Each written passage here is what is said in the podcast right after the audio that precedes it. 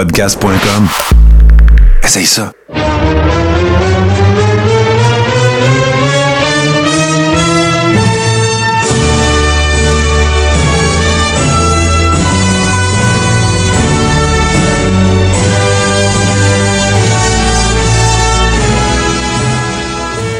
Le Carréron, saison 4, épisode 15, dans une espèce de relais de canicule. Euh, Toto Lavigne, comment ça va? Tu survis, Ça mon chum?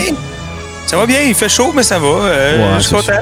Ben D'ailleurs, euh, je m'excuse d'avance, là, dans l'éventualité où nos abonnés euh, entendraient les ventilateurs autour de moi, ben écoutez, il va falloir faire avec parce que sinon, on se rendra pas au bout.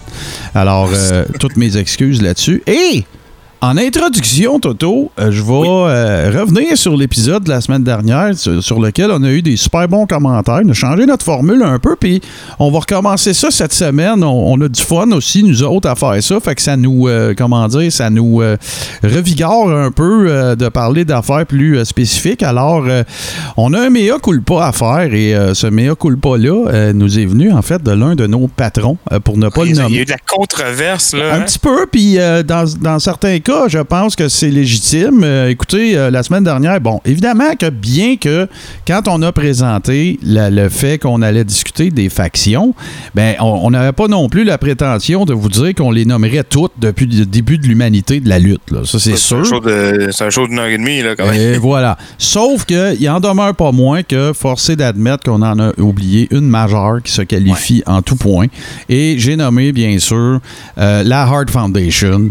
Ben oui. Euh, comment, comment ne pas parler. euh, Puis dans toutes ces incarnations-là, c'est-à-dire que, euh, tu sais, tu as eu, t'as eu dans, dans- dans tout le contexte de la feud avec, avec Shawn Michaels par Bret Hart, mais tu as eu aussi tout le concept de la, de la Heart Foundation, Heal avec les États-Unis, c'est de la marde, tu sais, Mhm. tout ça. Et.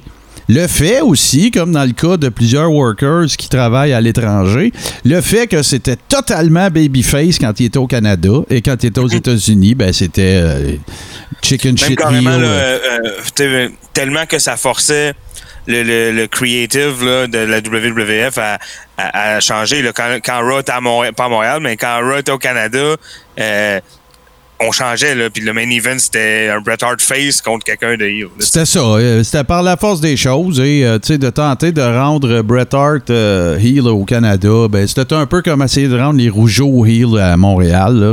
Oui, puis c'est que c'est bon aussi parce que ça, ça, ça aide à donner du hit d'autre bord de la frontière quand même. Sais, exact. le show qui se passe à, à Toronto, puis là, il est face. Puis là, toi, t'es aux États-Unis, puis tu l'aimes pas, puis t'es comment en plus, là, tu sais. Ben ouais, Ça- ben ouais, c'est ça. Ça rajoutait ça du heat. solidifie. Ça rajoutait du heat aux States de montrer des extraits du Raw qu'il y a eu au Canada ou même d'un house show. Mm. euh, Puis que tout le monde, euh, écoute, était à genoux devant la Heart Foundation. Ça les faisait se faire haïr encore plus aux States. Fait que c'était Ah ouais, brillant. ça, c'est juste bon, là. ça Ouais, ouais, mais, sert à rien, comme tu dis, de se battre contre ça, là, c'est comme... exact. Exact. Puis n'oublions. C'est comme Guy Lafleur, même, même Ben dans le chandail des Nordiques qui se faisait ovationner. Ben ouais, ben ouais, c'est exactement ça. Puis, euh, tu sais, mentionnons également que, bon, bien que ce ne, il ne s'agissait pas d'une faction en tant que telle, tu sais, on, tous nos abonnés, nos patrons savent ça, mais, tu sais, Bret Hart a commencé en équipe dans la Heart, la Heart Foundation. Donc, écoute, c'était un peu un, un pseudo-retour aux sources, mais sous le signe d'une faction, puis ça a été très, très, très efficace. Et, euh, écoute, c'est, c'est- notre mea culpa est faite, on aurait dû en parler, puis là, ben, on espère qu'on va retomber dans les bonnes grâces. Alors, attends, attends, Martin, je l'ai. C'est pas ça, là. C'est parce qu'on on va faire une émission spéciale à un moment donné. Ah, C'est OK. pour ça qu'on l'avait pas dit. Ah ah, ah, tu viens de coller ça. de- Ah, Mais, ça mais marcher. puis by the way, euh, il y en a d'autres, là, on nous en a mentionné d'autres, de Flock, euh, tout ça. Euh, bon, comme je, je- je me répète un peu, mais tu sais, on n'avait pas la prétention de toutes les nommer. Et moi, personnellement, ben écoute, Toto, euh, c'est notre show, puis moi, de Flock, j'ai jamais aimé ça. Mais, Ah ouais. mais, je vais les qualifier. Tu sais, tu parlais, il y a des factions de workers, il y a des factions de managers. Ben, je vais t'en nommer une troisième catégorie, moi. Ouais. La faction, les factions de qu'est-ce qu'on fait avec eux autres? Ouais, ouais. Et The Flock, c'est exactement ça. Euh, ouais, ouais, ben ouais. The Flux, c'était ça. Euh, c'était quoi donc euh, l'autre gang? Les Misfits in Action, c'était ça. Il y en a eu, il y en a eu, là. Puis j'en ai nommé 3-4. Je sais pas si j'avais mentionné ça dans le dernier show, mais ça, pour moi, ça se qualifierait. Il y en a eu suffisamment pour les qualifier de factions catégorisables. là. On va dire ça comme ça. Fait que moi, je mets mon petit grain de sel dans ton système qui était très pertinent et j'ajoute les qu'est-ce qu'on fait avec eux autres? Alors voilà, c'est les trois catégories officielles de factions Ouais, du carré Ben voilà, ben ouais, c'est pertinent parce qu'effectivement, il y en a souvent là, des, des, des factions que tu fais Ah, ces trois gars-là traînaient dans le fond d'un Voilà. locker. Ben oui, écoute, euh, euh, voyons, euh, Three Man Band, même affaire. Qu'est-ce Ouais, qu'on fait avec ces trois gars-là? Puis regarde, euh, ils ont, ils ont, euh, à date, à part Heath Slater, vont tous avoir été champions du monde, by the way. Alors, écoute, ben, c'était ça. Je voulais juste qu'on revienne un petit peu parce que j'ai trouvé le point de Sylvain pertinent. Oui, oui, exactement. Mais là, cette semaine, on reste un peu dans la même thématique. Je vous donne un peu le pacing du show. C'est qu'on va ouvrir, on va encore avoir un épisode spécial, mais dans lequel on, on va parler des cage matchs. Voilà, c'est le thème Absolument. a choisi. Euh, parallèlement à ça, par la suite, on va avoir le gamic de marde cage match. Mhm.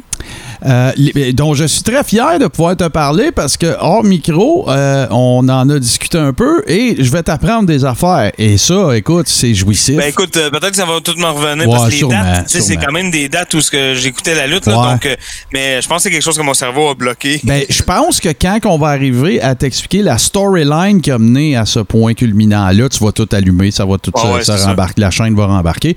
Et évidemment, bon, tout le reste, les deux tonnes et notre poutine en closing. Fait que, euh, Toto, es-tu prêt? Je suis très prête. Bon, ben, on passe ça tout de suite après ceci.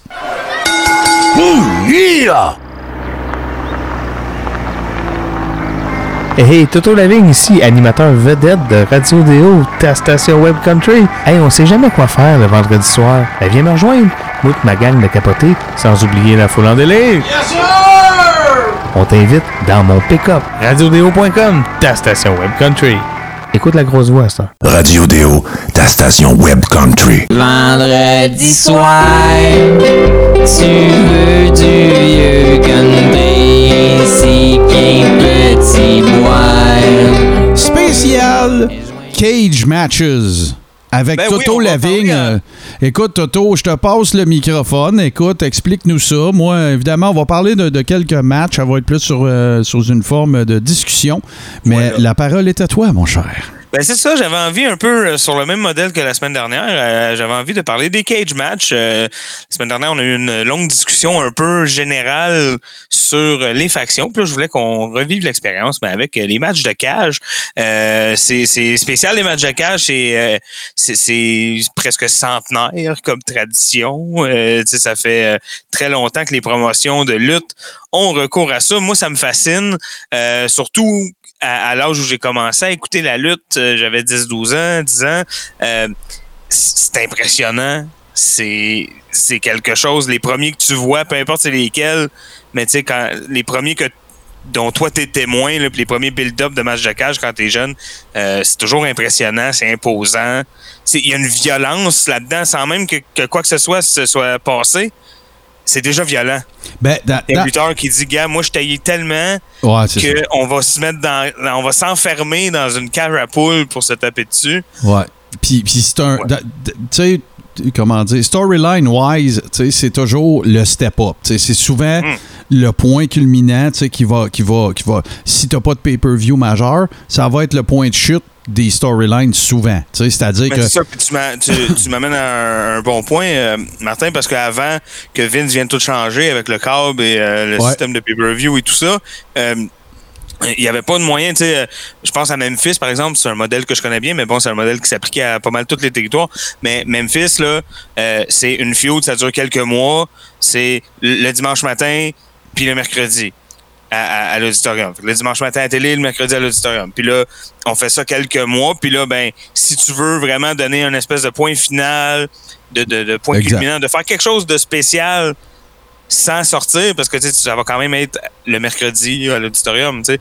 Mais pour mettre un point final, un, un- un exclamation point, comme on dit, là, euh, puis euh, un peu de feu d'artifice, puis de, de crémage sur ta feud, c'est toujours un bon moyen euh, d'aller là. Évidemment, il y a des feuds... euh, les, les bookers le savent tout de suite, là, il y a des feuds qui sont cage-worthy, puis des feuds qui sont pas cage-worthy. Ouais, ouais, c'est sûr. Puis, puis euh, juste pour faire un peu de pouce sur ce que tu dis, euh, Toto, là, c'est que, tu sais, à l'époque, là, on, évidemment que là, maintenant, la game, elle a changé. Puis la, la routine, si on veut, le, le bicycle de- de- de- d'une construction d'une storyline a changé.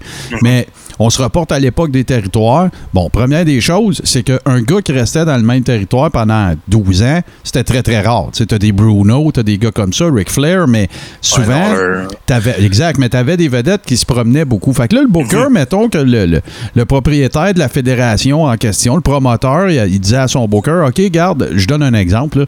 Euh, je vais avoir André, euh, mettons, de la première, le, pas tout le mois de février. Ben Ouais, lui, ouais. c'est automatique, OK? Il va, il va avoir André qui va faire un squash, ma- un squash match à TV. Il va avoir un heel qui va faire un run-in. Euh, André va se revenger la semaine d'après. Euh, là, après ça, il va avoir un événement in-house, euh, un house show, pardon, qu'il va avoir un combat. Encore une fois, ce combat-là va se finir en schmoz. Il va y avoir la gang du gars qui va venir péter André à la fin de ce combat-là. Puis à la fin, à la fin du mois, ben là, on va aller régler ça dans une cage, mon esti. Ouais, ben c'est ça, Genre. exactement. Parce que on, on l'a on l'a 20 jours, on va s'en servir comme Voilà. du monde, puis on va donner euh, tout ce qu'on peut, on va sortir tout ce qu'on peut du fait qu'on l'a pas longtemps.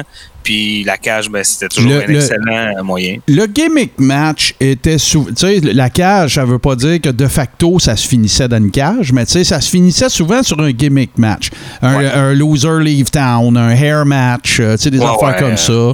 Puis là, ben, là, un des deux belligérants, ben, tu le voyais pas pendant un an. Puis là, whoop, un an plus tard, il revenait, puis loser leave town, ça, c'est plus grave, puis tu sais, c'est passé. On On trouve, recommence. euh, des, des fois, des fois c'est une petite promo d'une minute et demie ou deux. Là, Il y, a, y y un faux authority figure qui brasse des papiers, là, puis finalement, tout est beau. Ouais, ouais, Mais, ben, euh, exact. Ou, euh, ou bien le, le retour du loser leave town avec un masque. Ça, ça, c'est un grand ça, classique ça, des territoires. extrêmement commun. Euh, Puis tu sais, quand t'as des gars, bon, je sais pas si c'est déjà arrivé avec lui, mais des, avec Andrew the Giant, mais des fois t'as des gars euh, au physique, là, tu sais, que t'as beau mettre un masque dessus. Ah ouais, ouais, écoute, euh, je sais pas si tu te rappelles, te souviens-tu de l'époque où Andre the Giant avait été suspendu de la W? de- tu es peut-être Mhm. trop jeune, là, d'après moi, ça- mais les plus vieux de notre gang vont Ben, peut-être souviens, je, je sais que ça a existé, je m'en souviens pas. Bon, il y avait les Machines, qui Hmm. étaient supposément une équipe en provenance du Japon. Ouais, ouais, ouais. Là-dedans, t'avais euh, Bill Eady, que vous avez connu sur le, sous le nom de Axe dans Demolition. Mhm. Il y avait tout le même masque, OK? Il y avait un espèce de japonais masque. comme moi. Ouais, ouais, c'est ça. Puis avec des yeux euh, tu sais, un peu bridés, en tout cas. Tu sais, C'était assez typiquement masque japonais. Là. Puis là, il y avait un partner avec lui dont j'oublie le nom. Là. Je pensais même pas qu'on en parlerait aujourd'hui. Et à un moment donné, Andre the Giant s'appelle, me souviens plus, Mega Machine ou Super Ah ouais. Machine. Ben oui, tu sais. C'était à peu près l'équivalent de Hogan en capitaine euh, au c'est- America. c'est- En là. plus, euh, tu sais, c'est- Andrew the Giant, il est genre gros comme les trois plus grands japonais. Ben ouais, puis on, on est à une époque où André, euh, tu sais, c'est- c'est pré-WrestleMania 3, si je ne m'abuse.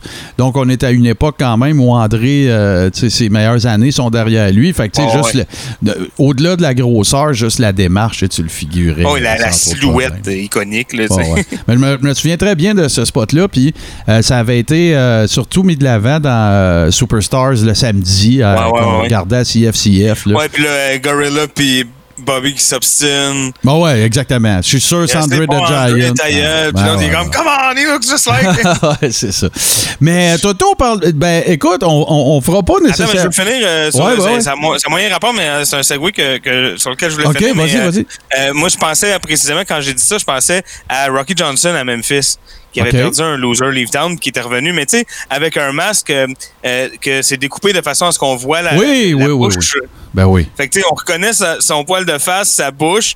Il est en bédaine avec les mêmes tank tops blancs que l'autre il portait Ben ouais, d'habitude. ben ouais, ben avec ouais. le même, écoute, le physique à Rocky Johnson, euh, en 86, genre à Memphis, il détonne. Ben ouais, puis euh, il y, a- il y a ces deux tatous de petites colombes sur le chest aussi, tu sais, ça, ils ont pas effacé sûrement, mais un autre grand classique du même genre pour conclure là-dessus, parce que si on part, on pourrait faire le show rien que là-dessus, mais euh, le Black Scorpion avec Ric Flair.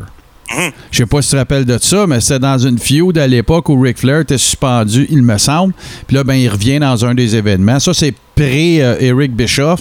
Il arrive, tu sais, puis il y a un masque, puis c'est le même masque que, que ce que t'expliquais de Rocky Johnson, dont il voit à la bouche. C'est Ouais, évident ouais, que c'est lui. Super. Là, sauf qu'eux autres, par exemple, ils avaient fait une coupe de diversion. Tu sais, ils avaient pris un gars qui s'appelle, euh, je dis ça de mémoire, Al Perez, je pense, qui est un babyface bien connu dans le territoire d'Atlanta, puis qui avait fait le black, juste pour mêler le monde, tu sais. Fait que là, ils ont. ils On ont- le ils ont- dans la même pièce. euh, Ouais, puis je me demande si euh, il n'y a ouais. pas eu également euh, Brad Ar- Armstrong ou en tout cas le, le frère de Jesse James là, qui est un worker extraordinaire. Fait que euh, c'est ça. Mais oui, oui, effectivement, t'as bien raison. Mais tout ça pour nous ramener, bien sûr, aux cage matches.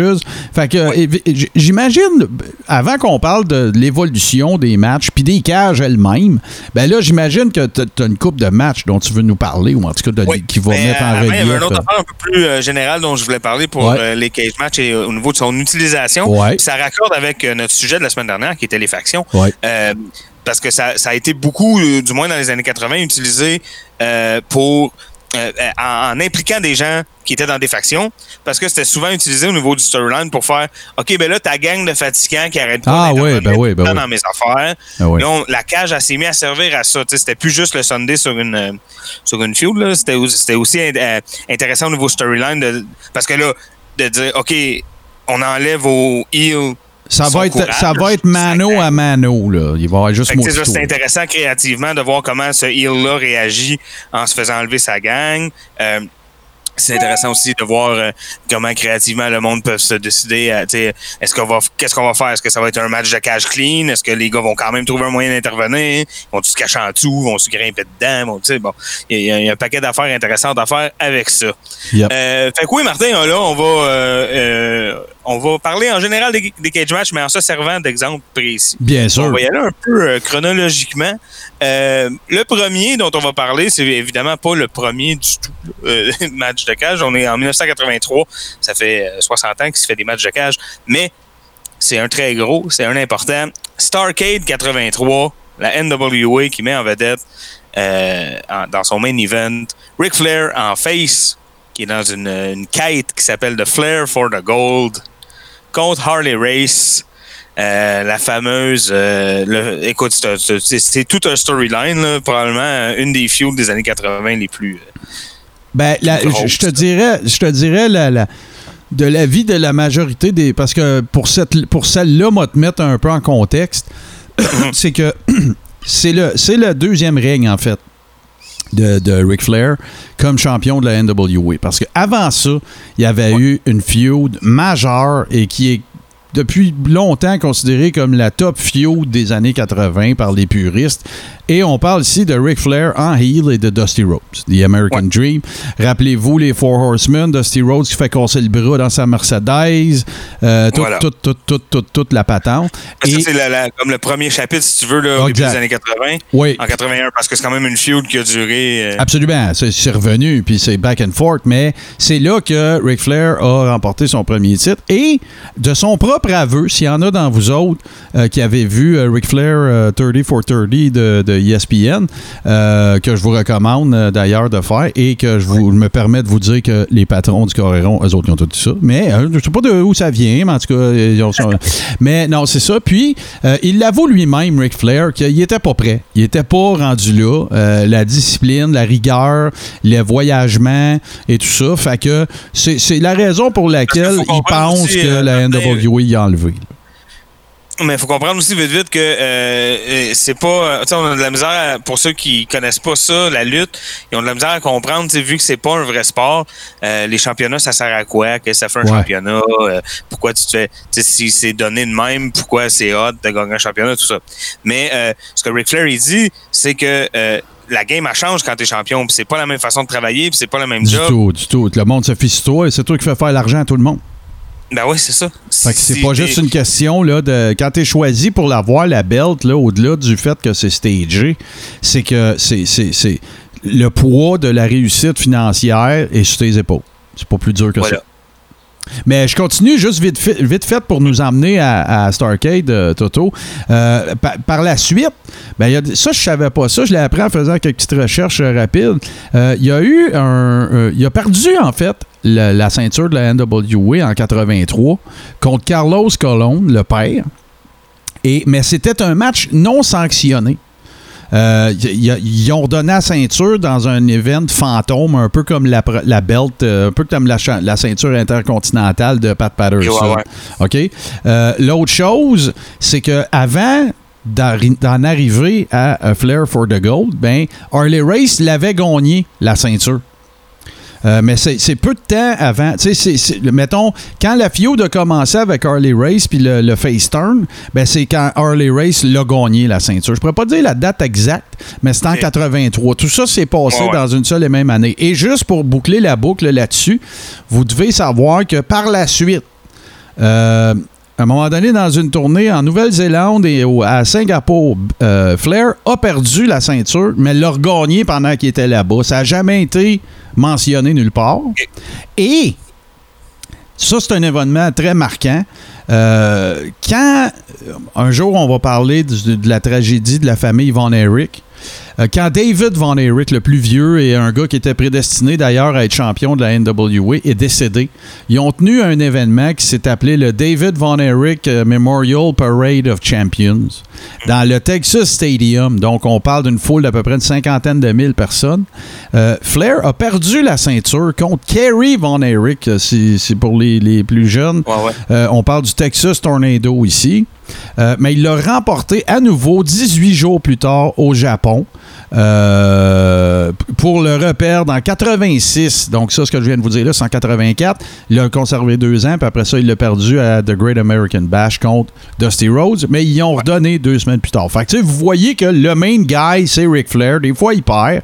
Puis, oubliez pas Ben, que. c'est parce qu'il faut pas, tu sais, il faut. Ben faut- non, faut que comme ça se tienne. storyline-wise, il faut qu'il se passe de quoi aussi, là? Comme Ric Flair le dit lui-même très bien avant qu'on vienne à Starcade comme tel, euh, pour être champion du monde 16 fois, faut que tu perdes 15 fois. Ben oui, c'est ça, exactement. Fait que euh, regarde, là, c'est pas plus compliqué que ça. Puis à, à chaque fois, c'était pour make them go home happy. On s'en va à un gros événement. Flair, Ah ouais. il perd. Puis là, bon, il on redonne en un en événement. souvent, mais euh, C'est ça. c'est dans un monde qui est pas comme aujourd'hui au niveau des communications, tout ça. Fait que tu peux facilement, tu sais, euh, Exact. ce qui se passe au Japon reste au Japon. À la limite, euh, ça aurait pu même ne pas paraître à la TV dans une certaine mesure. Tu sais, tout ce qu'on vient de dire là. Fait que, Ah ouais, voilà. c'est ça, là. Euh, voilà, donc euh, ce build-up là, hein, Harley Race, euh, écoute, c'est la, moi c'est une de mes promos préférées, là, Harley Race avec la valise de cash qui met un bounty sur la tête à Ric Flair, Oh, ouais, Puis ça, là, des heels qui prennent le bounty, qui le blessent dans un, un espèce de, de- de- un segment extrêmement drama là, à, à l'Omni en Georgie. Euh, Sais-tu qu'est-ce qu'on va faire, Toto? On a, 20 000 personnes. On a déjà fait jouer cette fameuse promo-là d'Harley C'est sûr. Race, mais on la Parce que c'est trop. euh, c'est Écoutez bien la voix du gars. Puis dites-moi qu'à l'époque où le kayfabe existait encore, un petit gars de 13-14 ans qui regardait ce monsieur-là, il se disait pas Wow! Ben écoute, il y a même une légende urbaine, ça, reste à savoir si c'est vrai, mais une légende urbaine comme quoi euh, Ric Flair arrive dans un stationnement un peu dark un soir, euh, pas longtemps après que cette promo-là ait euh, joué. Puis euh, il y a des gars avec des bâtons de baseball qui l'attendent à côté de son char. Genre deux, trois gars. Puis Ouais, ils sont pas. euh, ils sont juste comme sorry Rick, mais tu sais. 25 000 piastres, c'est 25 000 piastres. ouais, ouais, ouais. OK, ouais. Dans- dans- toujours dans. qui est comme, vous savez que c'est pas du vrai cash. Tu sais, c'est comme une blague. On fait de la télévision. Oh, ouais, c'est ça. J'ai- pas Ben, entendu ça, mais ça me, pas, mais ça me surprendrait vraiment pas. Fait que oui, Starcade, euh, qui est un. au dire de, de Ric Flair, euh, puis il y, a eu, euh, y a eu du blading en masse là, dans ce combat-là. au Oh, ouais. dire de Ric Flair, c'est là que lui considère qu'il a gagné son premier titre. Celui d'avant, ouais, il était ça. pas encore prêt. puis- mais je sur cette promo-là. Je fais une shameless plug, mais euh, si vous suivez euh, ma chaîne Twitch, euh, c'est une promo que je mets régulièrement, mais en- dans une version que j'ai fait, une version karaoké. euh, où les paroles défilent en dessous, puis on peut chanter et gueuler en même temps qu'Harley Race pendant qu'on met. Hey, d'ailleurs, euh, j'espère que j'en ai pas eu de comeback, mais j'espère que de nos abonnés, pour faire un lien avec la semaine dernière, qui sont allés voir le fameux vidéo euh, de Googly Mowgli euh, de Ahmed Johnson. euh, que- moi, si je veux rire, je mets ça. Tu sais, mettons, je fais le pas, je vais, me- je vais regarder ça encore. Fait que vous nous donnerez vos commentaires. Mais donc, voilà, Starcade Voilà. euh, 83, euh, un Donc, ce fameux cage match, est- il est très violent. C'est un match très violent que- qui prouve qu'on peut faire de l'hardcore sans sortir Ouais, ouais. anything, everything and the kitchen sink. Là. Ouais, Euh. C'est pas obligé. Là, c'est pas obligé de finir dans le buffet pour être un match hardcore. Euh, puis ça, bon, ça se termine avec l'image mythique. Hein, on l'a tous. euh, là, on parle vraiment d'une vraie cage en cage. Là. C'est pas. c'est encore à l'époque où. La c'est cage à poule, là, si on veut, là, de la, de, de la frost. Puis euh, ouais, ouais, voilà. Puis euh, euh, c'est l'image du ring, plein de monde, hein, plein de lutteurs, de journalistes, de, de, de fans qui soulèvent un très bloody Ric Flair euh, qui vient de vivre un match absolument euh, fantastique euh, à tous les niveaux. Je vous invite à aller le regarder. Là. Euh, c'est on parle beaucoup de Ric Flair dans la vie hein, comme étant un des plus grands workers au monde. Je pense que c'est c'est justifié. Mais euh, vous savez, il y a une époque où c'était pas vrai, dans le sens qu'il y a une époque où euh, il était en début de carrière, puis c'était pas lui le meilleur worker de tous les temps. Euh, là, je pense que dans ce match-là, c'est Harley Reyes. Euh, c'est vraiment lui qui carry le match au complet. Pas que Ric Flair a pas de talent, là, au contraire. Là. Je veux dire, c'est c'est comme c'est Ah un le fun, c'est un fun et facile à leader, peut-être, mettons, mais ça prenait quand même un leader dans ce ring-là ce soir-là, puis c'était Harley Race, c'est clair. À quelques euh, probablement très, très, très rares occasions dans toute sa carrière, euh, Harley Race a collé tous les matchs dans lesquels il était. Il n'y a personne qui aurait dit à, à Harley Race euh, Veux-tu que je call la soir? Impossible. Non, c'est ça. Une affaire de Là, respect. te remets dans la tête à Ric Flair ce soir-là, il est jeune, euh, il, il s'en va remporter ce que lui considère son premier championnat, même, s'il a déjà gagné. Il est nerveux, il respecte Harley Race, il va pas aller dire c'est moi qui colle la shot à Ben soir. non, ben non, ben non, c'est sûr. Puis euh, je veux juste faire un point parce que je sais pas si on va revenir sur Flair. euh, euh, dans les. euh, moi, moi, je considère que Ric Flair, c'était le meilleur worker qu'il a jamais vécu. Euh, à cause de l'époque, c'est sûr qu'on peut pas comparer Maurice Richard puis Wayne Gretzky. Là, sa palette Ben non, était, ça, sa palette était Jean- droite. là. Jean Béliveau, il ferait pas la ligue. là. Ben non, c'est ça. Sauf que, par contre, euh, en termes de blader, en termes de gars, à cause de ses hosties de cheveux platines, Ah oui, c'est hallucinant. Là. C'est- pensez à- là. Ah ouais, ouais. Il saigne un tout petit peu, il se pète un bouton, puis on dirait qu'il s'est Ah fait ouais, frapper par un char. Pensez, pensez à la fameuse promo après WrestleMania 7. Oui. Quand il perd contre Macho Man puis qu'il il blade dedans. Euh, pensez à ses cheveux quand il est dans le faux locker. Là, tu vois euh, genre Bobby Heenan fessé sur le téléphone fake en arrière, que tu sais, tout le téléphone tasse au complet, le téléphone payant. Là, tu vois Ouais, que c'est un prop. Là. Euh, fait que, euh, écoute, là, c'était le début de ce qu'on pourra considérer comme la. euh, sans rien enlever à son premier règne, mais c'était le début de ce que moi je continue de considérer comme le meillure worker ever dans, dans, dans l'ère moderne, on va dire C'est ça, comme c'est sa consécration, son, c'est son gros moment. Euh, et c'est ça, c'est aussi un des meilleurs matchs de cage. Là, au Ouais, move, euh, la violence qui se passe dedans, euh, la façon dont Harley Race passe le flambeau aussi. Puis là, non, ben, il y a quelque chose là, de, de spécial. Puis là, ben, si je te connais puis qu'on respecte le pacing, tu vas nous emmener dans un autre match mythique, mais qui avait pas du tout, du tout, du tout la même connotation, mais qui, qui, qui demeure mythique quand même, là, si je me souviens bien. Ça Oui, ben là, on va se propulser un petit peu plus loin dans le temps, euh, trois ans plus tard, mais bon, trois grosses années parce qu'entre-temps, Vince euh, a euh, starté la machine, WrestleMania 1 euh, et tout le kit, le câble, tout ça, et l'achat massif de talent dans, dans tous les territoires. ouais, le Et là, bulldozer. bon, WrestleMania 1 a été un franc succès. Euh, mainstream, implication de MTV, puis d'un paquet de, de- Ouais, ouais, ouais. Cindy Lauper, David Wolf.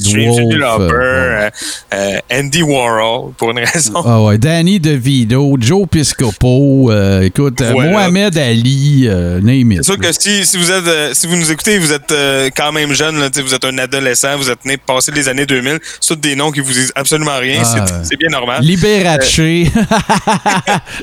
C'est bien normal. Mais bon, voilà. Euh, C'était quand même un big deal à l'époque. Et là, ben, et, euh, WrestleMania, ça va être un annual thing qu'on apprend. Et là, il y a un 2 qui s'en vient. Mhm. Et euh, ben, ça prend un follow-up. Puis on sait pas trop quoi faire. Fait que là, pour faire de quoi de hot, ben, Évidemment, ça implique aucune, on s'en sort pas. Ben, et là. on s'est dit, on va le mettre contre. Et là, à ce moment-là, le Monster Heel de la WWF, c'est King Kong Bundy. Un lutteur, un worker dont on peut parler un peu, euh, Martin, si tu veux. euh, Ben, absolument. on peut en Écoute, profiter parce que c'est un worker quand même euh, intéressant. Euh, un, un- un- un homme d'ailleurs très articulé, tu sais, qui, qui- qui- qui- comment je te dirais ça, quand tu l'écoutes parler, tu oublies son format, on va dire ça comme ça. Oui, puis c'est pas. euh, tu sais, c'est- c'est. Il a dû se battre un peu contre ça toute sa vie aussi parce que. il a- il a- comment je dirais ça?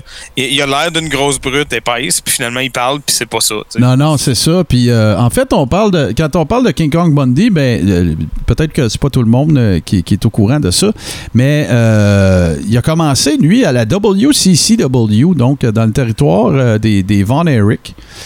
Son vrai nom, en fait, c'est Christopher Euh, il a commencé, en fait, euh, puis ça, ben, vous ferez, euh, faites King Kong Bundy ou tapez Big Daddy Bundy sur euh, la, la- la YouTube machine et vous allez le voir en saut d'espèce de bûcheron du Texas avec des cheveux. C'est assez Moi, hurlant. avec cheveux, hein, Ouais, c'est assez, euh, c'est assez hurlant, euh, disons. Écoute, là, on parle d'un worker qui a commencé justement là, au tournant des, des années 80. Il est décédé le 4 mars 2019. Il souffrait, entre autres, de diabète. Si je me rappelle bien, c'était une crise cardiaque. Mais effectivement, écoute, comme on dit toujours de Vince, euh, Vince euh, likes him big, puis lui, ben, il fitait euh, vraiment, comment dire, à- euh, en tout point de vue, là, de, de Walking Condominium, euh, qui, qui- qui a été Ouais. appelé à WWE par, euh, par voyons, Gorilla Monsoon. Et, ben, écoute, il, il s'est emmené à WWE, là, dans le, le Vince Dozer era, là, qui allait chercher tout le monde. run, hein, parce qu'à un moment donné, il disparaît, il revient au milieu des années 90 pour avoir une autre run que moi j'ai trouvé aussi intéressante. Ouais, ouais, un, ouais. Peu plus, un peu plus cartoonesque, peut-être. Ouais, ouais, ouais. L'époque époque Oui, puis en, en- en classique Vince, si vous vous souvenez, tu sais, ça c'est ça c'est du classique euh, Vince McMahon. À WrestleMania 2, le gars il est dans le main event. Puis à WrestleMania 3, il est dans le gimmick match avec les petites personnes. Ouais, ouais, c'est ça. Ça, ça, c'est le comme moyen prix, lui. Ben, ça, c'est Vince qui euh, montre à tout le monde que, tu sais, j'ai obtenu ce que je voulais de, cette, euh, de ce, cet entertainer-là. Puis là, ben, je fais ce que je veux avec après. C'est un peu ça qui est arrivé. Puis par la suite, ben, Bundy, ben, il a- bourlingué. Là, euh, puis il est revenu, comme tu disais, début 90, euh, ou mi-90. ouais, c'est 94 en Que, ouais, c'est ça. Puis, non, mais c'est ça. Puis, tout le build. Parce que là, il y, a- il y a des affaires importantes à dire à propos de WrestleMania 2. OK? Un, on en a déjà parlé, mais ça a été euh, le début, en fait, de l'implication de Dick Ebersol de NBC. Parce que, souvenez-vous, il y a eu les Saturday Night's Main Event, un peu que ça concordait avec ça. Et euh, lui-même le mentionne. Il dit au, plan, au point de vue financier, WrestleMania 2, ça a été un succès. Mais au point de vue production, ça a été de la merde. Parce que ça a été tourné dans trois lieux di- diffusés et tourné dans trois lieux différents. Il y avait la femme de euh, Dick Ebersol euh, qui fait juste dire oh no, oh no, oh no, pendant toute le mania qui est avec Vince. T'as eu, Ouais, euh, je sais ouais. pas si vous vous souvenez de la- de la- de l'actrice de B-movie de Horror Flicks, euh, Elvira, qui était là. Oui. T'as eu, euh, écoute, toutes les espèces de vedettes là, des séries de. Euh, voyons comment il s'appelle. euh, Aaron Spelling, euh, tu sais, était là. là Ouais, genre, ouais, ouais. OK? Fait que ça, mais évidemment, je le dis toujours, euh, un de mes matchs par équipe favoris ever, c'est quand les Bulldogs remportent la ceinture contre le The Dream Team avec Greg Valentine et, voyons, Brutus Beefcake. Et avec dans leur coin, les Bulldogs ont un Ozzy gelé ben raide la poudre. Ah Euh, oui, est avec vraiment les- trop heureux d'être content. ah ouais, ouais, avec les yeux qui sortent des orbites. Euh, Il y a, une chi- il y a un t-shirt rose avec un, un habit blanc. Il y a l'air de, il y a l'air de, euh, voyons, de Don Johnson dans Miami Vice. Écoute, il est gelé tête avec ses cheveux avec une permanente. Écoute, c'est n'importe quoi. C'est, ah ouais, c'est le Ozzy cheveux blonds, hein? Ben non, il est plus comme euh, avec des, des flashpoints ou je sais pas trop, Ouais, mais tu sais, comme tout crêpé, genre caniche, poodle, là. En tout cas, c'est n'importe quoi. Mais donc, le build-up à la fin de ça, ben c'était, puis évidemment que ce bout-là était à Los Angeles, c'était Chicago, Los Angeles, New York. Le point culminant à Los Angeles. Le ring announcer, t'as Tommy Lasorda des Dodgers. Écoute, là, euh, en- typical Vince fashion. Puis l'autre affaire, c'est que dans le build-up de ce match-là, Bundy avait son fameux move l'avalanche. Ouais. euh, que euh, Hogan euh, a subi là, à satiété pendant Saturday Night's Main Event, euh, de partout. Là, où c'est tous les fois qu'il était quelque part, lui, il se pointait.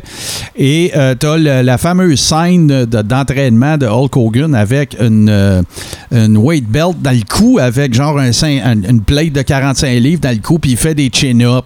Ouais, avec ouais, le docteur à côté de lui. Euh, il a des capacités de, euh, de, de récupération absolument hors du commun, blablabla. Tu sais, Tout le build-up est là. Et ça, c'est super important aussi dans l'histoire de la lutte, Toto. C'est que c'est la première fois qu'on voit la infamous Blue Cage, qui n'est Mm-hmm. pas en clôture Frost ou en cage à poule. C'est là m'en allais. C'est la grosse. Vince euh, qui sort la grosse nouvelle cage. Hein, Voilà. C'est pas anodin. Euh, on veut faire un coup d'éclat. Euh, on dit que c'est un cage match, mais bon, le monde s'attend à la cage à poule. Là, on sort cette cage-là. Euh, moi, j'ai entendu plutôt la, la, la rumeur comme quoi, parce que c'est aussi, euh, là, je parle un peu à travers mon chapeau, j'ai pas les, les, les faits devant moi, mais je pense que c'est une des premières fois où euh, on, est, on, on met la, la stipulation que pour gagner de la cage, il faut sortir.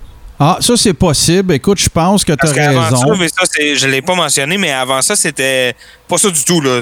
En 83, là, Harley Race contre Flair, il n'y a pas d'affaire Non, de non, il y a un compte de trois. Oui, raison. C'est un compte de trois dans la cage. Le but, c'est de contenir l'action dans la cage. Euh, c'est pas de, de, de, de jouer à. Mais là, là, euh, corrige-moi corrige-moi si je me trompe, Toto. Là, là, dans les stipulations de cage match, pas de gamique, rien, juste t'es dans une cage. C'est un compte de trois, une soumission ou sortir de la cage. Oui. OK, parfait. Mais il y a eu ça. des matchs, et là, je sais pas si WrestleMania 2 fait partie de ces matchs-là, mais il y a eu des matchs dans l'histoire, euh, surtout avec la grosse cage bleue, où euh, c'était, je je pense à Hogan contre Pollendorf, euh, des trucs comme ça, où le- la stipulation est, est uniquement de sortir, je crois. Euh, ou en tout cas, c'est là-dessus qu'on base tout le, le, le, le story. Ouais, ouais, ouais, je comprends. Ouais, ouais, t'as raison, mais euh, effectivement, je pense que. Et bon, donc la rumeur voudrait, la rumeur, la légende urbaine voudrait que euh, c'est une cage qui est, qui est faite pour faciliter la sortie. Euh, parce que c'est- plus comme une échelle qu'une cage, là, si tu regardes comment c'est fait. Là. Fait que c'est beaucoup plus facile à grimper euh, que, que, que de la cage à poule. Hein, vous vous souvenez de, de Oh, Taker ouais. et Mankind qui montent euh, de peine et de misère jusque sur le toit du Hell in a Cell. Euh, avec la cage bleue, c'est beaucoup plus facile. Euh, des rumeurs comme quoi peut-être euh, c'est une demande d'Hogan ou en tout cas c'est pour faciliter la vie d'Hulk Hogan. Ça, je, je sais pas, euh, mais je suis prêt à le croire. Mais en tout cas, donc l'apparition de la grosse cage bleue euh, pour la première fois. Et un match euh, qui a rempli euh, ce qui était supposé faire, Ouais, qui est ouais, pas ouais, un grand match au niveau euh, au niveau worker. là. C'est sûr que tu sais, c'est pas euh, le match le plus scientifique. Là. Non, puis écoute, euh, puis euh, ouais, ouais. Là, mais, Bundy qui blade. reste un match efficace. Tu sais, là, là on, a- on- on ajoute l'introduction de garocher la face du gars dans la cage tout en métal au lieu de la clôture frost, qu'on y frottait la face dedans. Mais Toto, je te pitch une curve, moi.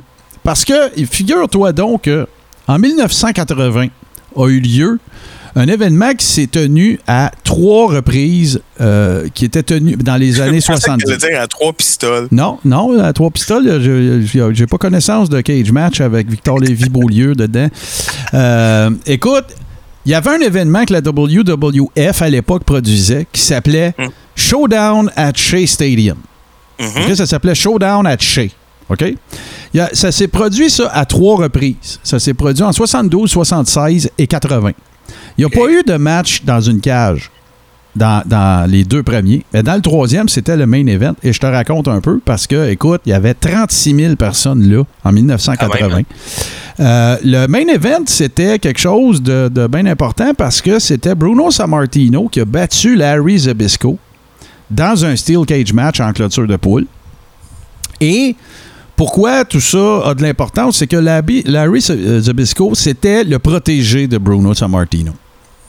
Euh, c'est pour ceux qui se rappellent de la belle époque de la NWA plus tard, euh, Larry Zabisco, c'était le gars qu'on appelait The Man You Love to Hate. OK? C'est un genre de worker qu'on aurait pu apparenter à Bobby de Brain Heenan en manager, mais lui, c'est en lutteur. OK? C'est un gars qui avait un bon background d'arts martiaux, de lutte amateur et tout ça. Puis Bruno avait pris un liking. euh, dans la vraie vie aussi, by the way. C'est lui qui l'a breaké dans le business. Ouais, ouais. Fait que, puis les gens savaient ça parce que Bruno, déjà en 80, on l'appelait The Living Legend. là. Fait que Larry Zabisco. Ouais, il- déjà en 80, c'est un nom. Ouais, ouais, ouais, absolument. euh, Larry Zabisco, il turn contre Bruno Sammartino et euh, ça culmine dans un cage match qui a été le, le main event. Le match juste avant ça, by the way, pour ceux qui pensent que c'était jamais arrivé avant, c'était Andre the Giant contre Hulk Hogan. Euh. Et un match euh, dans lequel euh, Larry Zabisco avait, avait euh, tiré son épingle, il avait fait saigner le bras de Bruno Sammartino, puis finalement, ben, tous les puristes qui parlent de ce match-là parlent de l'anti-climax de la fin de ce match-là, parce que tout ce qui est arrivé, c'est que Larry Zabisco, euh, excuse, euh, c'est que Bruno Sammartino, il est juste sorti de la cage, ben relax. Fait que c'est ton ouais. point de tantôt dans Ok, fait que donc, WWE. c'était déjà arrivé. C'était déjà arrivé, mais je pense qu'il n'y avait pas de hype autour, comme il y en avait dans WrestleMania 2. Fait que, puis, Ah ouais, vraiment, aller voir ce match-là, tu vois Bruno, il s'en va vers la porte, il ouvre la porte, puis c'est fini. C'est comme, yeah! C'est vraiment un peu n'importe quoi. Mais c'est un événement mythique parce que ça a été l'une des premières supercards de fou que euh, Vince, euh, écoute, il y avait, il y avait Ouais, ouais. la planète Terre là-dedans. T'avais Antonio Inoki, t'avais Bob Backlund, t'avais Pedro Morales, les Wild Samoans, euh, Pat Patterson, euh, les- t'as peu, Greg Gagné de la AWA, Ah ouais. Rick McGraw, Tony Atlas, Ken Patera, Ivan Putski, Andre the Giant, Hulk Hogan, avec un main event, Bruno Sammartino contre Larry Zabisco. Puis, il y a- il y a- allez pas vous tromper. La raison pourquoi que c'est l'événement qui en a eu le plus d'un trois, c'est parce que le main event, c'était une cage. Là. That's it. Fait que ça, tu parles d'événements moins connus, mais qui ont eu un gros, gros, gros following à l'époque. Ben, euh, c'est. euh, on s'entend que euh, Showdown at Shea Stadium en 1980, c'est souvent référé comme un super event avant Ben, parce que pour cette époque-là, euh, 36 000 personnes, c'était quasiment aussi big Ouais. que 90 000 sept ans plus tard. Là. Ouais, puis le contexte, tu sais, chez Stadium, puis tout ça, c'est à l'extérieur, là, tu sais, c'est d'un stade de balle pas couvert, tu sais, fait que ça donnait une autre connotation aussi, euh, tu sais, euh, gigantesque à- au truc, mais ouais, c'est ça. Mais sinon, euh, continue, moi, moi si j'en ai, là, des, des Ben. WrestleMania 2, donc on va finir euh, vite vite, mais évidemment, Bobby Heenan aussi extrêmement impliqué. Ben ouais, ben ouais, c'est clair. dans ce match-là. Sinon, ben là, ouais, là, là, j'ai- j'ai- c'est moins précis mon affaire, mais je veux. euh, Il y en a quelques-uns dont je veux parler. Ouais. Ben, je vais y aller chronologique, fait que je vais peut-être laisser aller parce que moi, je, je, vais, je vais aller plus tard après, moi. Le- mon prochain, moi, que je veux te parler, il est plus euh, milieu 90, donc euh, je te laisse aller si t'en Ben, moi, je, moi, je t'en chaud deux, en fait, parce qu'écoute, on pourrait, pourrait faire des heures là-dessus. En fait, tu Encore vois- là, oui, puis euh, venez pas. Ben, c'est sûr que si on a oublié un gros. Ouais, ouais, Ben, dire, en fait- ben, venez pas nous dire, Hey, ce match-là, ce match-là, on le sait, là, des, des, des matchs de cage, il y en a eu quoi Un millier. Ah, ben oui, il y en a plein, il y en a plein. Mais mais il y en a trois que je te parle euh, vite fait parce que pour moi, ils sont pas. C'est pas nécessairement là, le work rate des matchs ou absolument incroyable et tout ça. Puis euh, j'insiste, je ne parlerai pas de Hell in a Cell, puis je ne parlerai pas de, de- de- des autres gimmick matchs. On va conclure avec ça pour expliquer l'espèce d'évolution que la cage Ah a ouais, mais eue, là, on s'en tient au match de cage. On s'en va des matchs de cage. Ben, il y en a un, écoute, c'est un peu, euh, c'est un peu disparate, ça sera peut-être pas nécessairement en ordre. Euh, je me rappelle très bien de Brett Owen, SummerSlam 94. Oui. Euh, écoute, sais, tu prends deux des top workers à terre qui sont de la même famille, donc qui se connaissent sans se parler. Puis Et là, ça devient intéressant, euh, Ben ouais. l'aspect euh, euh, escape, l'aspect se sauver, parce que là, t'as deux gars, tu sais, quand c'est euh, euh, Bundy puis Hogan, tu sais, deux Ben non, ben non, gars, c'est ça. 300 livres et plus, ils vont te sauver par en haut, tu sais. hein. Mais là, t'as deux, t'as deux gars très rapides, très en forme, euh, euh, tu sais, euh, euh, euh, qui jouent au chat et à la souris, comme on dit, puis là, euh, qui essayent de monter, puis on se ramène. Puis là, il y a une dynamique intéressante à avoir. Ah non, c'est ça. Puis, puis l'autre affaire, c'est que, écoute bien, là, euh, tu te rappelles de la fameuse gamique Taker contre Taker, qui était en fait euh, euh, Brian Lee, là, que, que Jerry Lawler. J'ai déjà raconté l'histoire. C'est Jerry Lawler qui avait reproduit les tatouages sur ses avant-bras de Taker euh, à main levée, là, genre, là, juste avant le combat. Là. Écoute, absolument débile. Mais c'était ça le main event de SummerSlam 94 après Brett contre Owen. Ouais, ouais. essaye de passer après eux autres. Tu, sais, tu viens de- Ben, c'est ça, parce que ça servait pas à la tu même viens de chose. sacrer ta- de- du monde évident. Fait que celui-là, ça serait mon pic vraiment. Euh, écoute, euh, comment dire, euh, work, work rate, OK? Un match de Ouais, cage de débile. Il y en a plein d'autres. Je pense à je pense à Mankind, Triple H. je pense, tu sais, dans la, pendant leur- le gros de leur feud. Il y en a plusieurs. Kurt Angle, Chris Benoit. tu sais, il y en a eu que des débiles. Mais là, l'autre, c'est plus pour sa signification que je vais t'en parler. Euh, c'est euh, Valentine's Day Massacre, le début de. de- Mais là, du- c'est mon punch. Ah, ben là, écoute. euh, Ben, écoute, c'est pas grave, on, va, on est rendu, on va en parler. ben, Euh, moi, je vais, regarde, je vais te laisser le, le- le gros de la viande, mais moi, je vais juste te dire la face à Vince ensanglantée avec la, la, la camera shot quand il sort la tête de- du ring apron. Un des top 10. Une des top 10 images. Pour moi, là, c'est pas bien ben loin en arrière d'Austin qui saigne d'en face à. Ouais, ouais, non, non, c'est très, très iconique, c'est sûr et certain. Ben écoute, oui, déjà, euh, euh, c'est un match euh, qui, qui est pas tant que ça. bon, déjà, il y, a un- il y a un des deux gars dans le match qui est pas un worker. Donc, Bon, ouais, mais ben, donnons quand même à Vince qui revient. l'idée, d'un grand match de lutte, mais c'est pas à ça que ça sert. Euh, c'est une des euh, une des culminations, et il y en a eu plein, c'est une feud qui a duré longtemps, longtemps, euh, mais c'est un des points marquants de euh, la feud Vince Austin. Ben, ben oui, absolument. feud, bon, la- probablement la feud la plus importante des années 90, ne serait-ce que parce que c'est. elle- elle- en fait, elle, elle a de brillant, cette feud-là, que euh, elle n'est pas unique. C'est un, c'est un moteur à feud, en fait. C'est pas juste une feud, c'est comme un train à feud. Exact. Puis euh, c'est la feud, comme la mother feud par laquelle toutes les autres arrivent, tu sais. Puis euh, c'est ça, créativement, c'est le fun d'avoir ça. euh, euh, ça, ça- peut toujours être pratique. Et là, bon, ben, c'est écoute, Steve Austin est au top de sa gloire. C'est le redneck en chef. C'est le, le, le, le- blue collar par excellence. Puis là, en plus, ben, il est en feud contre son patron. Ça pourrait pas être mieux fait que ça.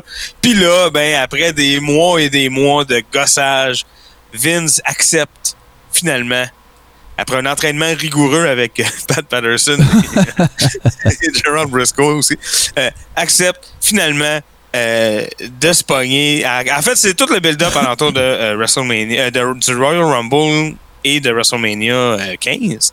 Euh, le Rumble 99 et le WrestleMania 15. Alors, euh, le Rumble 99, vous le savez, c'est euh, c'est Vince qui le gagne. Ah, c'est n'importe quoi. Oui, on en a parlé quand j'ai fait euh, mon mois des Rumble. C'est un, un Rumble assez spécial. euh, il- il- lui est numéro un et euh, Austin est numéro 2. Uh-huh. Et ils sont jamais dans le Rumble, en fait. Au bout de 5-6 minutes, ils vont commencer à se battre euh, backstage. Puis là, ben, ça implique la corporation et tout. Euh, et finalement, ils reviennent à la fin. Et là, euh, Vince gagne le Rumble. Et là, euh, ça n'a pas rapport. là, tout le monde fait qu'est-ce qui se passe. Mais en fait, c'est parce que, euh, bon, ben, par euh, une ou deux twists de storyline, il va proposer à Steve Austin de mettre en jeu son, son match de championnat parce que il a gagné, hein, en bonne et due forme, il a dro- donc droit à un match à WrestleMania contre le champion qui est The Rock. Mais The Rock, c'est son protégé, il veut pas se moquer contre lui, il veut pas aller se battre de toute façon, c'est pas, pas un lutteur, ça pas rapport. Et euh, fait qu'il dit, on va mettre ce droit-là en jeu dans un match de cage à Saint Valentine's Day Massacre Voilà. euh, qui est un événement, somme toute, euh, euh, très ancré dans son époque. hein. On est beaucoup en 99. Je vous conseille d'aller checker. Il y a un match hardcore qui finit dans le Mississippi là-dedans. Puis, euh, Ouais, ouais, ouais, dans l'eau. puis tout. Fait que euh, et la carte est quand même cool. Mais ça culmine avec ça. Et évidemment que Vince a un plan hein, euh, de- dès le début, mais bon, euh, dont on connaît rien. Et là, le match commence. Et évidemment, hein, ce qui devait arriver arriva. Euh, le contraire aurait été très peu réaliste de toute façon. C'est Steve Austin qui domine tout le long. Euh, il, il- il passe, il fait tomber du haut de la cage sur la, la table espagnole, euh, un peu comme Shades of Foley, mais sans, sans, ouais. la, sans la même envergure de cascade. Mais quand même, là, pour un homme de cet âge-là qui n'est pas un worker, c'est quand même un bump à prendre. Le Genetic Jackhammer, Toto. Voilà. Euh, Puis, bon, il est ensanglanté. À chaque fois que Steve vient pour sortir et gagner, ben euh, Vince, il l'envoie chier et il le rappelle dans le ring et son ego et son orgueil à, Steve Austin prend le dessus Et ça marche à deux, trois, quatre reprises, il finit par revenir. Et finalement, on se rend compte que c'est parce que le plan de Vince, depuis le début, c'est euh, quelqu'un qui est caché sous le ring. Et c'est Paul White, que vous connaissez plus euh, sous le nom de Big Show, hein, bien sûr, qui était à l'époque connu sous le nom de Giant. Euh, tout simplement. Ouais, dans, Euh, dans WCW, là, ouais, le, le Big chapeau, Show euh, n'existe pas. chapeau aux créatifs euh, de la WCW qui se sont ramassés avec un géant et qu'ils ont dû nommer et qui ont décidé de l'appeler le géant. Alors, Il y, a, il y a un point important à mentionner là-dessus, Toto, c'est que je peux définitivement te dire que Paul White, ou Giant, ou Big Show plus tard, ça a été le premier worker à changer de camp de la WCW à la WWE post-ish Monday Night Wars, parce que là, la WWE gagnait. Et ouais, on est encore dedans, mais euh, ouais. Ouais, mais attends, c'est pas ça mon point. Ça, ça, tout ce que je viens de dire Ouais. là, à date, le monde le sait. Mais ce que peut-être moins de monde se souviennent, c'est que ça a été le premier scoop réel de la IWC. C'est la première fois qu'on apprenait dans un dirt sheet qu'un worker changeait de camp. Ah. Fait que là, tout ce qui restait, fait qu'on savait qu'à un moment donné, on regarderait un pay-per-view, un Raw, ou whatever, puis que Paul White débuterait. Mais on savait pas quand. Et la WWE a quand même passablement réussi le tour de force de nous surprendre.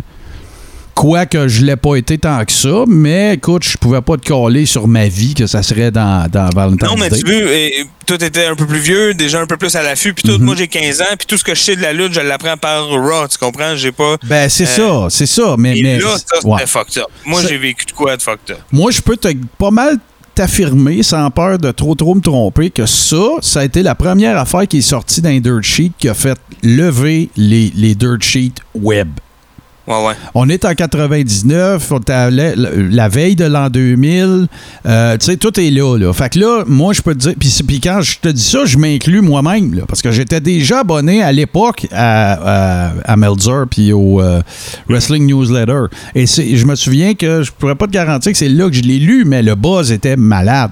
Et après ça, ben, c'est là qu'est arrivé les Jericho puis euh, les autres qui ont jumpé, les Radicals, Ouais, tout ça, ça- on le savait, tu sais.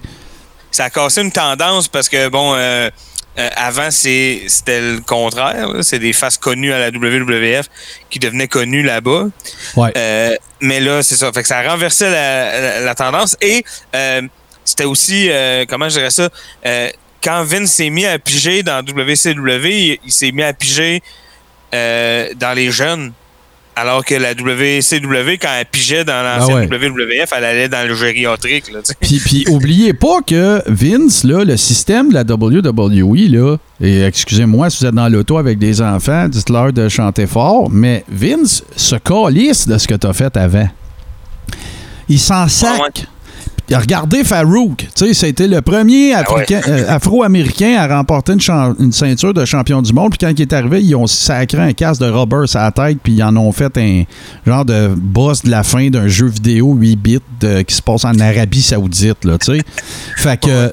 euh, puis oubliez pas pourquoi j'explique tout ça, c'est que Big Show, premier soir de sa carrière professionnelle, il est devenu champion heavyweight en battant Hulk Hogan. là. Fait que, tu sais, puis là, t'arrives dans le système de la WWE et ça, Vince, il s'en calisse. Il s'en sac. Ouais, ouais. Et d'autant plus si c'est Hogan en plus, à cette époque-là. fait que, euh, non, non, puis moi, je, je, écoute, c'était la première fois que les fans hardcore comme moi, on avait l'impression qu'on avait trouvé quelque part où est-ce que l'omerta n'existait plus du monde de la lutte. Ouais, ouais, ouais, ouais. On allait backstage On pour de vrai, puis c'était disponible, ça coûtait tant par mois. On s'abonnait à Meltzer, ou on s'abonnait à Wrestling, Pro Wrestling Torch ou n'importe quoi d'autre. Puis là, on le savait avant les autres. On se sentait comme si on était dans le clic. Tu comprends-tu? Sans, Ah ouais, sans jeu de mots, bien sûr. Hey, mais moi, là, je sais pas si t'avais fini là-dessus, mais moi, j'ai une petite mention honorable. Je vais déroger à ce que j'ai dit. On va quand même dire qu'un autre lutteur de la pas mal même envergure que Big Show a commencé, c'était pas une cage cage, mais faut qu'on faut qu'on passe une minute ou deux sur Bad Blood, le début de Kane qui arrache la porte là. Ah ben oui, ben oui. ben, Mais c'est un Hell in a Cell, par exemple. euh, comme tel, puis c'est un Hell in a Cell, mais Ouais. euh, effectivement, c'est un des meilleurs débuts. là. Absolument, absolument. Je- Regarde, euh, un jour, on fera un countdown, euh, peut-être des Hell in a Cell, mais moi, il y a un dernier match que j'aimerais ça. Je sais pas si t'en as d'autres, mais moi, ça va être mon dernier. Évidemment que c'est pas nécessairement pour le work rate, c'est plus pour sa signification pour nous autres plus tard. Mais je ne peux pas ne pas parler de Madison Square Garden, Jimmy Superfly Snuka contre euh, Don Morocco, que Mick Foley a fait du pouce puis il a menti à ses parents pour aller voir, euh, pour voir euh, Superfly faire évidemment son, son splash, du, pas du top du troisième câble, du top de la cage. On Ouais. dirait que Superfly reste dans les airs pendant 20 minutes. Euh, écoute, le match en lui-même, c'était assez so-so, mais la finale, ouais, absolument incroyable. spot, spot. Et c'est ce soir-là qui est venu au monde Mick Foley dans le monde de la lutte. C'est ce soir-là que sa décision a été prise de. C'est pas parce qu'il voulait être un high flyer, Dieu sait qu'il l'était pas, malgré qu'il s'est pitché en haut d'affaires assez, euh, assez solides. Fait, Mais. C'est pas un high flyer, c'est plus un gars qui tombe. Ouais, c'est ça. Mais lui, c'est la réaction de la foule à ça. Il a dit Moi, je veux être impliqué dans ça. Je Ouais. veux faire des affaires qui vont faire, qui vont générer les mêmes affaires que ce que Superfly a généré comme émotion chez ces gens-là. Fait que, ne serait-ce que pour ça, c'est ce qui nous a redonné un de mes workers préférés all time, même si c'était pas un classique worker. Là. Euh, définitivement que moi, je ne peux pas ne pas mettre Foley dans ce, ben, cet événement-là, si on veut, Ah ouais, dans cette sûr. là. catégorie-là, euh, sûr. définitivement. Écoute, il y en a plein, là, comme on vous dit, euh, euh, ça va peut-être même. C'est pas la première, c'est pas la, la dernière fois, pardon, qu'on parle de match de cage, là, ça c'est sûr. Ben non, ben non, ben non. Il y en a des milliers à parler, puis il y en a plein qui sont dignes de mention. Moi, j'ai une petite mention honorable pour le Raw d'après WrestleMania 17, euh, match de cage Rock Austin, euh, que moi j'avais trippé. Euh, c'est comme le, le, premier match, euh, ben c'est le match. C'est le lendemain, là, fait que c'est le, heel turn d'Austin vient d'arriver, puis euh, là, on capote un peu. Et il y a dans ce match-là aussi un petit Easter egg quand même drôle et cocasse si vous aimez ce genre d'affaires-là. À un moment donné, ils sont à l'extérieur du ring et The Rock prend le crâne de Steve Austin et se met à le frotter de gauche à droite sur la cage pour lui ramper le, le- front, hein, comme, comme le veut la tradition. Euh, c'est une cage à poules à ce moment-là. Euh, c'est le retour des cages à poules.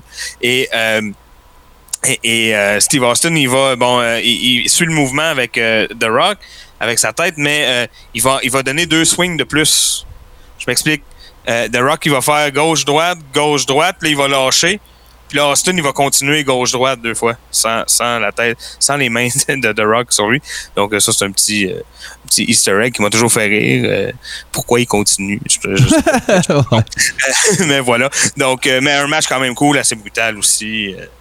Toujours brutal, hein, les matchs de cage. Ça, c'est ce qu'on ce qu'on Ben ouais. C'est ça ça- qu'il faut, hein, comme on l'a dit, ça sert toujours à mettre, Exact. à mettre un- un- une coche de plus, à, à faire un level up à ta, à ta feud, Hey, puis, carrément. Rappelons, euh, Toto, parce que je t'ai un peu coupé euh, tantôt, je m'en excuse, mais rappelons d'ailleurs qu'à Valentine's Day Massacre, euh, Big Show a été la raison de la victoire d'Austin. Ben oui, ben c'est ça. Ben oui, euh, ben oui, j'ai oublié de le compter, mais c'est là que je m'en allais. Euh, et c'est pour ça qu'il est merveilleux, euh, ce match-là.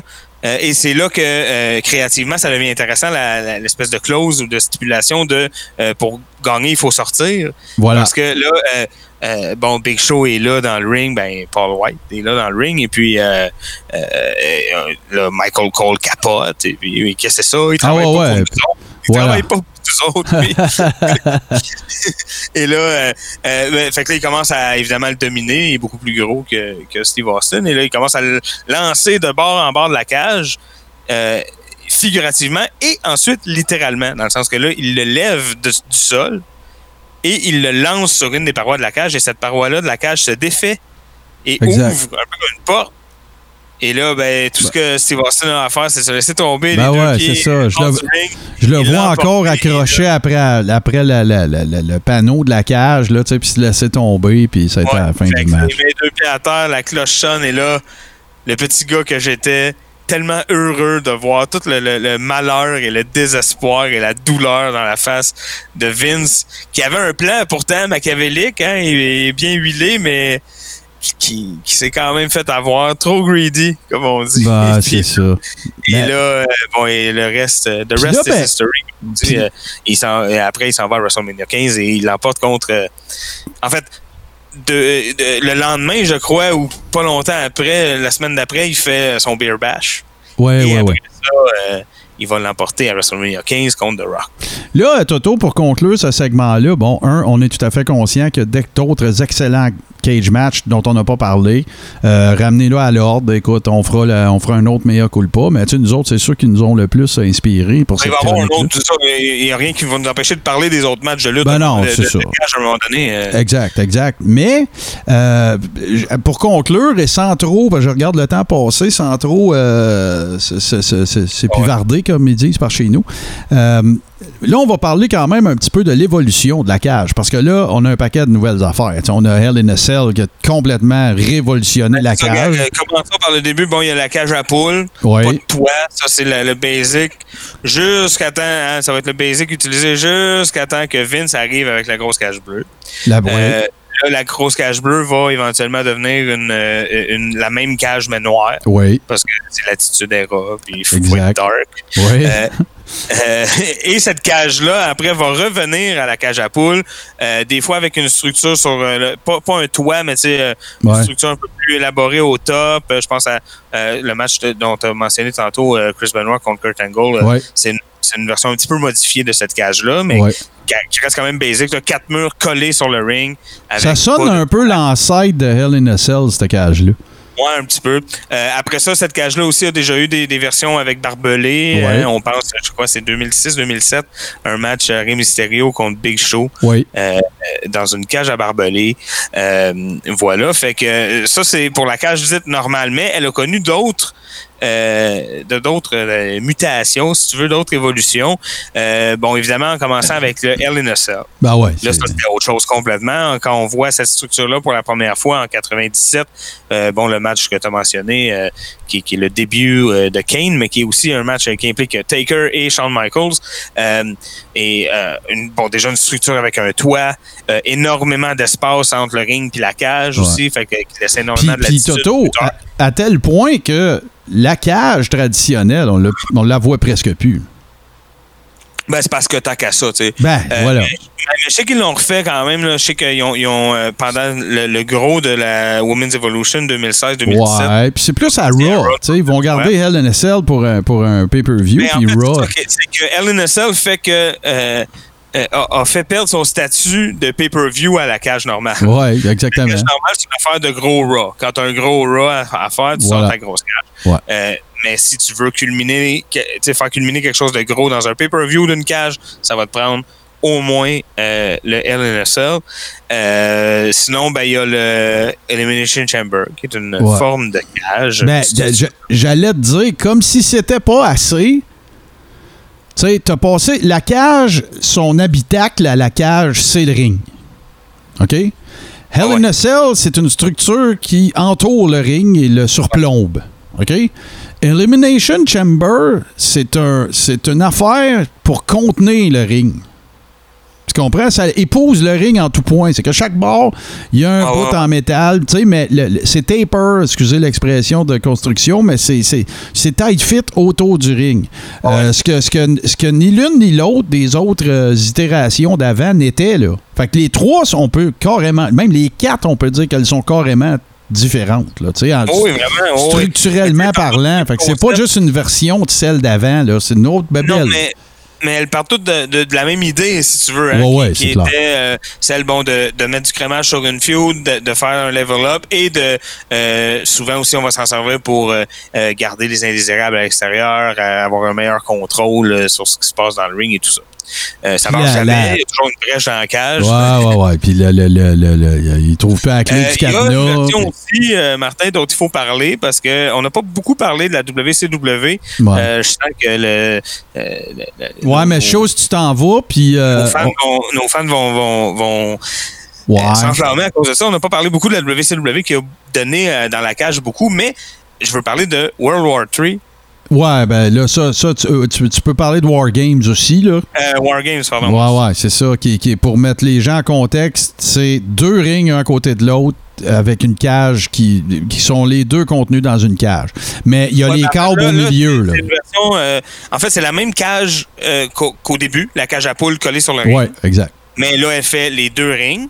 Voilà. qui sont eux aussi collés. Et il y a un toit, comme un Hell in a Cell, mais qui est, qui est très bas, là, qui donne pas de. Non, non, c'est pas la même affaire, pas en tout. Il n'y a pas de dôme ou quoi que ce soit. là. tu, peux, tu peux te pendre après puis te laisser tomber puis pas te faire mal. là. Mais c'est intéressant aussi, ça, comme cage. euh, Ouais, c'est cool, puis même- du toit. Parce que là, ça donne, écoute, Wargames, euh, ça implique énormément de factions, puis de monde, puis tout ça. C'est ça. Euh, fait que là, c'est, ils peuvent pas passer par-dessus, ils peuvent pas. Bon. Ben, tu sais, puis le concept, c'était que tu faisais partir deux personnes, il me semble, c'est deux dedans, puis là, ben, il s'en Ouais, ajoute puis là, de chaque euh, après faction. ça arrive au hasard des gens, de, des Ouais. factions, mais tu sais, c'est pas. c'est pas AB, AB, AB. là. Tu sais, C'est au hasard. Fait que des fois, tu peux avoir trois personnes Ouais, de la faction A contre une seule personne de la faction B. Ouais, puis d'ailleurs, le, le- tu sers de ça en bouquin pour mettre ton face tout seul contre les. Puis là, Voilà. Puis NXT a très bien récupéré ce concept-là, d'ailleurs, parce que c'est les deux derniers que j'ai vus, dont celui qui était avec, euh, écoute, un spot absolument mongol. Euh, euh, voyons, euh, c'est pas que je veux le nommer, euh, Ri- Ricochet qui fait son, son, son 720, whatever the fuck, là, Ah ouais. euh, sur, de, genre 200 workers dans le ring. là, écoute, puis même, il a l'air de overspinner. Une chance qu'ils sont là, parce que d'après moi, ça serait fait mal Ah dans la ouais. salle. Ouais, ouais.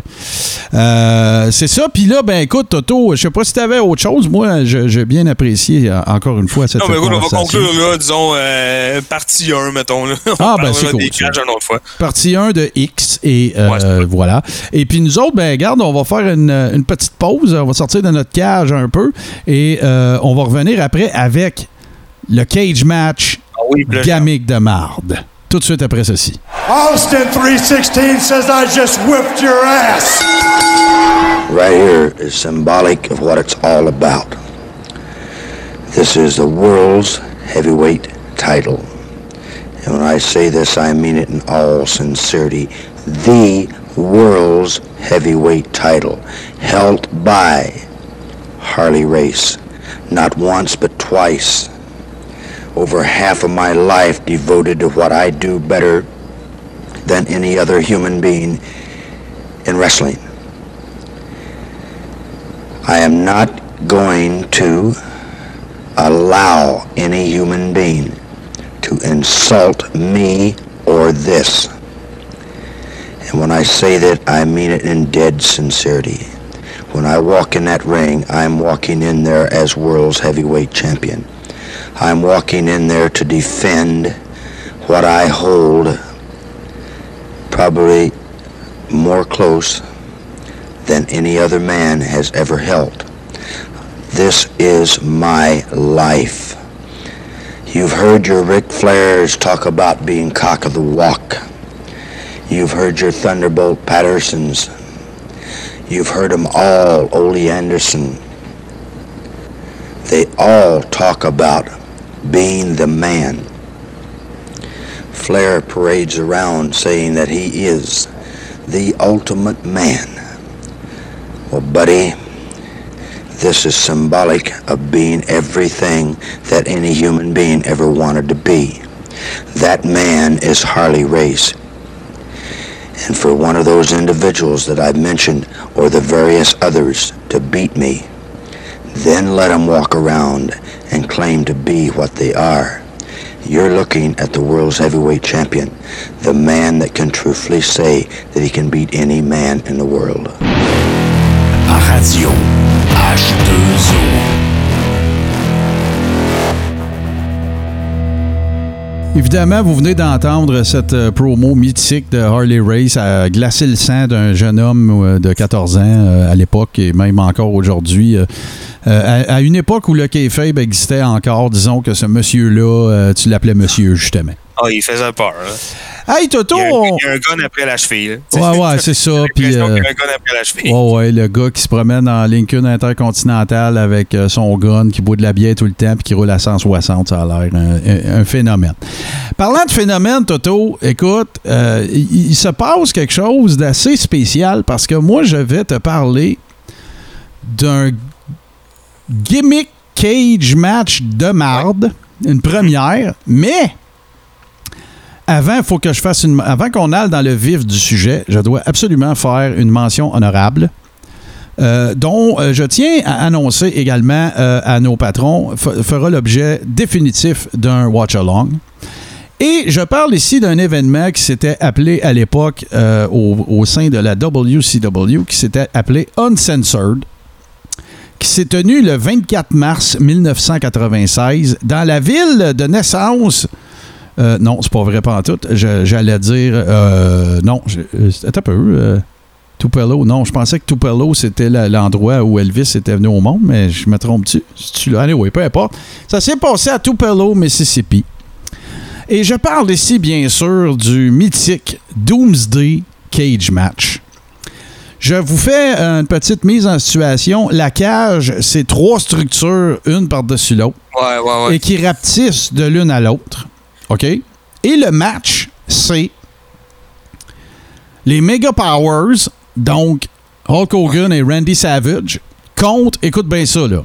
Puis ils gagnent, OK? Je vous brûle le punch, ils vont gagner, OK?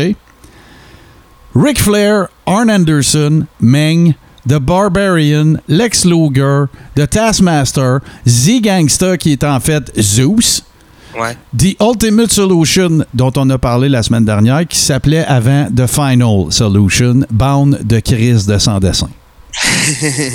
OK? Je répète, là. Deux gars contre Ric Flair, Arn Anderson, Mang, The Barbarian, Lex Luger, Taskmaster, Z-Gangster, puis The Ultimate Solution. Et ils gagnent.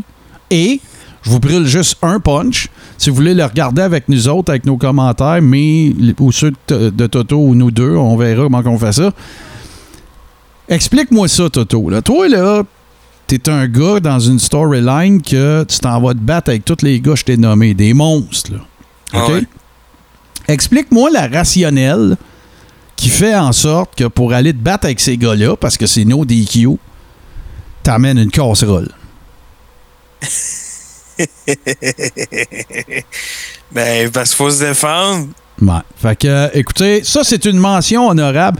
Je vous en dis pas plus. La suite va être euh, pour nos patrons du Carréron, euh, patreon.com, euh, le Carréron. pas pour repartir là-dessus, mais ça me fait penser à un match qu'on a oublié aussi, euh, euh, plus en 92, du côté de la WCW, Chambers of Horror. Ah, avec, avec Abdullah de Butcher qui se fait électrocuter. Jack, un paquet de monde là-dedans, puis le but c'est d'attacher. ben, en fait, je sais pas c'est quoi officiellement le but, mais quand on regarde le match, on dirait que le but c'est d'attacher Abdullah de Butcher sur la chaise électrique. Ouais, ouais. Puis c'est un shit show total parce que quand Mick Foley baisse la manette pour l'électrocuter, il se passe rien.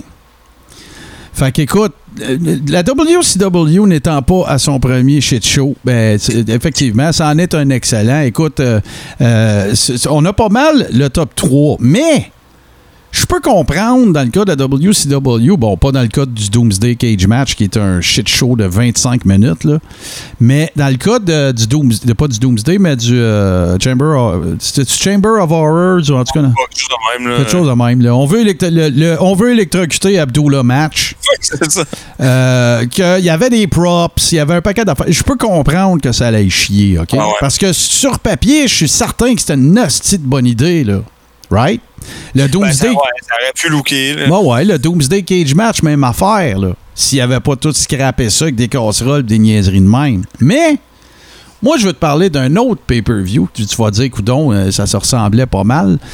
Là, on a parlé de Uncensored, le Doomsday Cage Match, mais là, je vais te parler de Unforgiven 1999 de la WWE. OK. Une feud qui a été inspirée d'une rib dégueulasse que Mr. Fuji a fait à un worker dont je ne connais pas le nom, qui a consisté en... Il était en maudit après à cause d'une affaire de backstage. Il était supposé de faire de quoi il l'a pas fait ou peu importe. Et euh, Mr. Fuji était reconnu pour être un cook de premier plan. Il l'a accueilli à souper chez lui. Il y avait un autre invité avec lui. Je pense que c'était Morocco, mais ça se peut que ça soit quelqu'un d'autre. Puis il a dit Mange pas ce que je vais y servir à manger. Euh, Morocco connaissant. Je suis pas mal sûr que c'est lui, mais ça se peut que ça soit pas lui. là. Peu importe, mais le. le- entendu Duggan, mais. euh, en tout cas, peu importe, parce que. peu importe. Ouais, peu importe. Le Il y a wor- quelqu'un là qui, qui sait pas ce qui se passe, mais qui s'est fait dire de pas manger. Ouais, puis le worker en question, connaissant la réputation de freak, de rib, de, de démentiel de Mr. Fuji, n'a pas fait ni une ni deux et n'a évidemment pas mangé ce qui a été servi. Et il s'agissait du chien de la dite personne. Que Mr. Fuji est allé voler, plumer, faire arranger et cuit. Et la personne en question, semble-t-il, était Ouais, hey, c'est vraiment bon ça, Mr. Fuji. Waouh, waouh, waouh. N'en fallait pas plus dans l'esprit tordu de freak fini de Vince McMahon pour euh, s'inspirer de cet événement-là et d'en faire une storyline. pas à, à 1000 à l'heure, mais tu sais, quand on dit que les choses sont en train de changer là, dans la société, c'était considéré comme un rib. Ouais, ouais, Hey, Ah ouais. Aujourd'hui, tu me fais ça, là, t'as beau être le président des États-Unis, j'appelle la police, là, t'as Ben ouais, ben ouais, c'est clair, c'est clair, c'est clair. Mais là, euh, oublie pas l'omerta du monde de la lutte puis tout ça. Ben oui, on parle d'une époque. pas, euh, on n'est plus dans le petit coup, euh, la, la petite joke, là, on est loin de la, la crème à barbe d'un bottes, là. Écoute, et ça a mené. Bon, fait que je te, je te, je te remémore un peu. Al Snow et The Big Boss Man se, se ramassent, euh, en fait, dans toute l'espèce de storyline de la, du Hardcore Championship avec la vieille belt à Hogan, toute déconcrissée.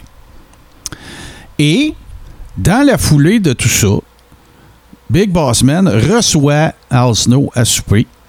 Al Snow, qui est propriétaire, si je me souviens bien, à l'époque, c'était un chien saucisse ou quelque chose de même. Parce que là, attends, ce que, ce que tu disais à propos de Fuji, c'était dans la vraie vie, là, c'est qu'il est fait ouais, ouais, ouais. C'est une storyline. J'ai pris soin de bien le dire. là. C'est pas arrivé pour vrai. Al Snow, Big Boss Man sont dans une storyline dans laquelle ils se battent ensemble avec plein d'autres mondes, mais eux particulièrement pour le Hardcore Championship. Et euh, Big Boss Man décide de tendre la branche d'Olivier et de dire à Al Snow Je vais t'inviter à souper, on va régler nos problèmes et tout ça. Et il lui fait manger le chien d'Al Snow qui s'appelle Pepper. OK. Tout ça, il n'en fallait pas plus, évidemment, encore une fois, pour que Vince décide d'organiser un match qui est un Hell in a Cell. OK? C'est pas une cage au sens strict du terme, là, mais là, on est dans les cage match gimmick de marde. Ouais, ouais, OK. Euh, fait qu'il y a la Hell in a Cell, mais ça s'appelle un Kennel from Hell match. Qu'est-ce qui arrive, c'est que la cage où il y a l'espace, tu sais, de Hell in a Cell, tout ce qu'il y a les tapis, puis tout, là, Ouais, c'est plein de chiens, des Rottweilers.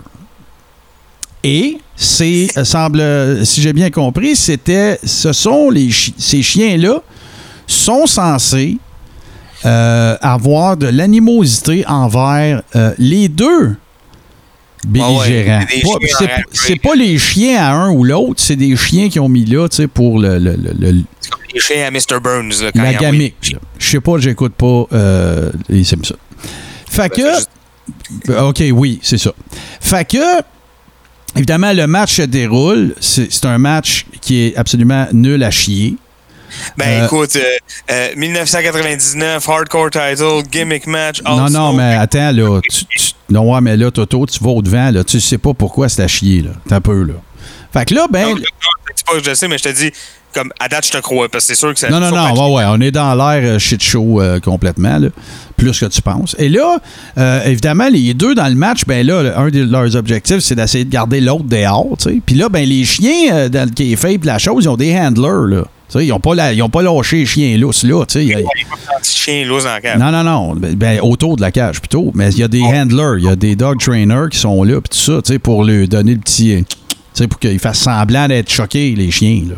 Parce que Sinon, ils vont juste se ramasser dans le ring à se frotter puis C'est ça. à Fait- les fesses dans le coin. Fait que là, ben, eux autres, euh, ils essayent. Fait que le match en lui-même, il n'y a aucune interaction avec les chiens, pas en tout. OK? Ah. Comment ça finit? C'est que euh, le bossman, il vient à bout de- de- d'attacher avec des menottes euh, au top turnbuckle euh, Al Snow. Puis là, Ouais, il, commence à, ça, les menottes. euh. il commence à essayer de sortir de la cage, mais Al Snow vient à bout de se débarrer des menottes. Puis euh, il vient à bout de, se- de sauver de la cage avant que euh, Bossman vienne, à, vienne à bout parce qu'il knock avec Head. On se souvient Ouais, de ouais. Head, sa tête de mannequin. Mais là, ça, ça c'est le match en lui-même. Mais là, il faut que je te parle des chiens. Ben oui. Euh, c'est considéré comme un des pires matchs gamiques, whatever, cage, pas cage, peu importe, de l'histoire de l'humanité. Parce que les chiens, ils ont jamais lâché un jap. Tout ce qu'ils ont fait, c'est miauler.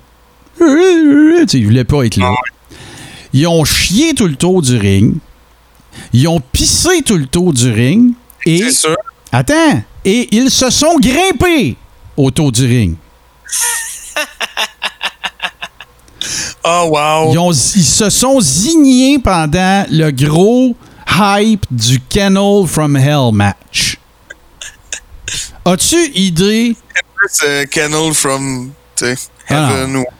Ah, as-tu. Ouais, ouais, c'est ça. As-tu idée de que c'est que Vince devait avoir l'air quand ils sont. Puis là, écoute bien, c'est pas la faute des workers si les chiens ils chient, ils pissent, puis ils, ils zignent, là. C'est pas, de pas, c'est pas, c'est pas la faute pas tous des workers, là. Mais euh, écoute, ça. ça euh, je l'ai re-regardé, pas, pas à grandeur, là, mais tu sais, les bouts là, que tu veux aller voir ça. euh, c'est d'une. C'est c'est infect. C'est d'une nullité absolument ridicule. Une époque où j'écoutais quand même pas mal la lutte, mais je pense que c'est quelque chose que mon cerveau avait juste block out. Ah, ben, et avec raison, parce qu'écoute, c'est n'importe fucking quoi. C'est absolument hallucinant d'imbécilité et de, non-intérêt. Euh, des gens partant la fio de faire manger le chien au dos, c'était un peu n'importe quoi. Puis là, t'arrives après ça avec.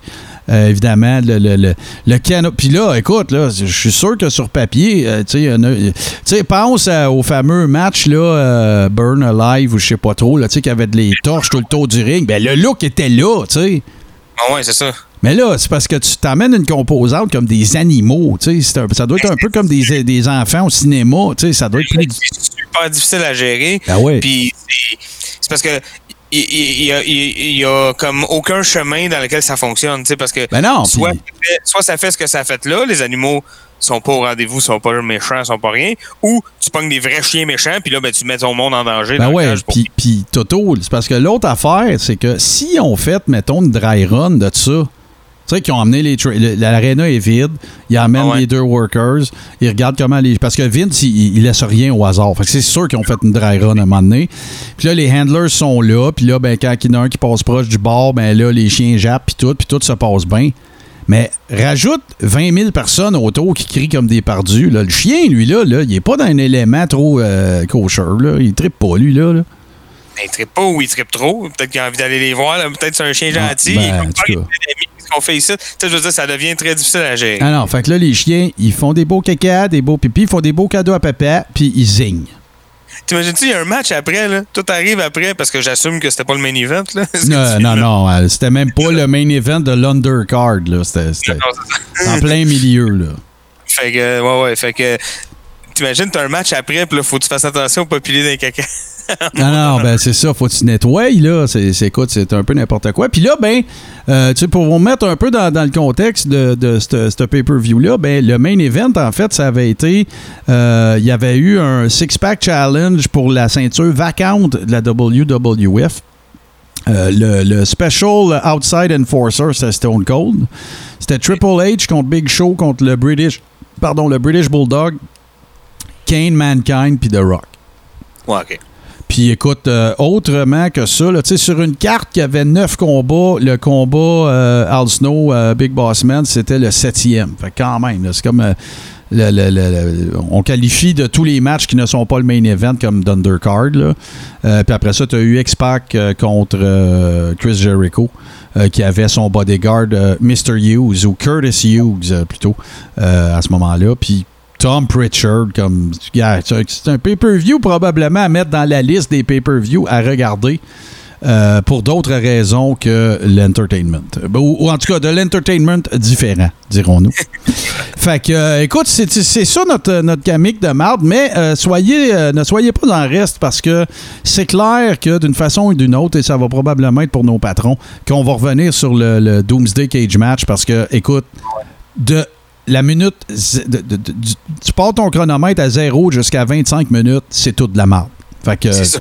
on on n'aura pas le choix éventuellement de regarder ça. Fait que là, ben Toto, on va se faire une autre petite pause, euh, faire le ménage ici. Là, Euh, j'ai regardé voir s'il n'y a pas des tâches de différentes choses euh, pas très catholiques. Et après ça, on va revenir évidemment avec le segment Les deux tunes.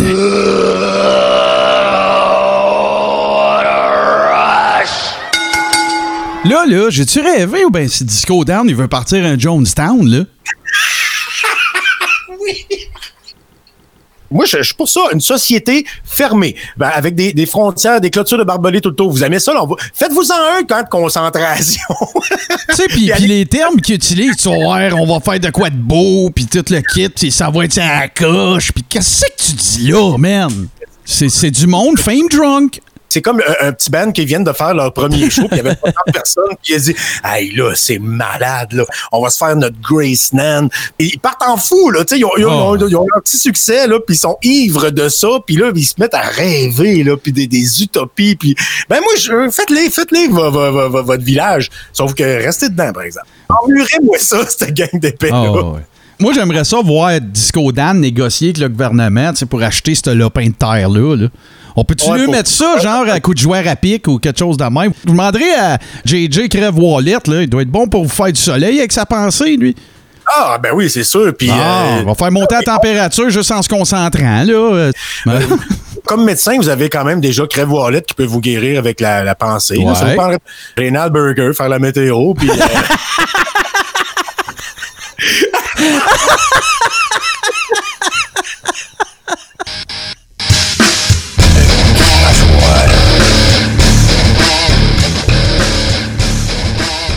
Toto, on est rendu à notre segment Les deux tours. Écoute, ça a probablement été un des segments, ou en tout cas des choix les plus faciles qu'on a jamais eu à faire, évidemment, parce que là, écoute, après avoir discuté d'un shit show de ce genre-là, ben, il faut rendre Là, hommage m'a- à ces gens-là.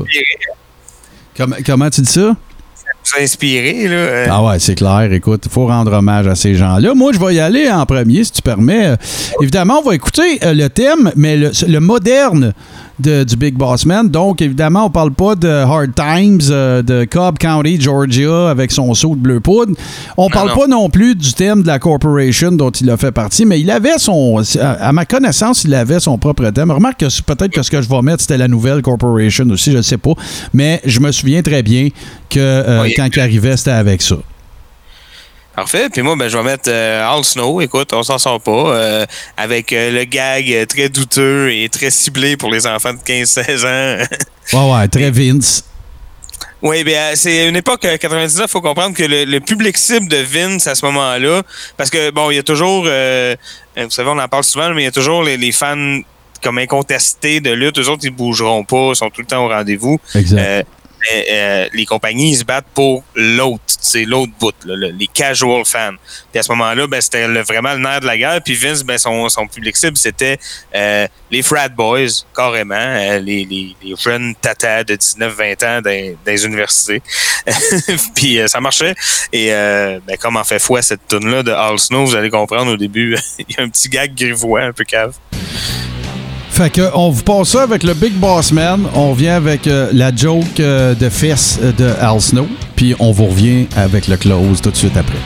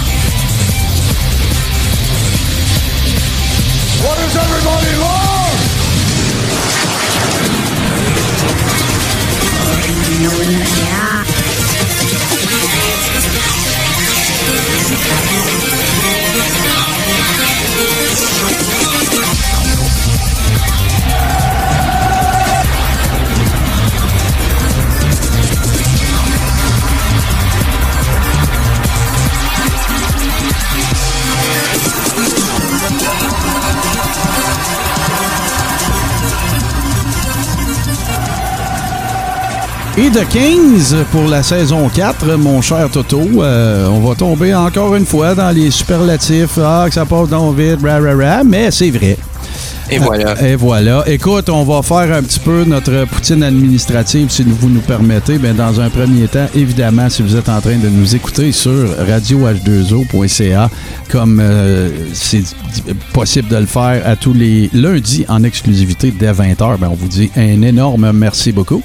Euh, sachez euh, que vous pouvez également vous abonner au show pour être sûr de ne absolument rien manquer jamais au moyen de tous les bons outils pour écouter de bons podcasts. Et j'ai ici Apple Podcast, Google Podcast, euh, Spotify et tout bon podcatcher Android.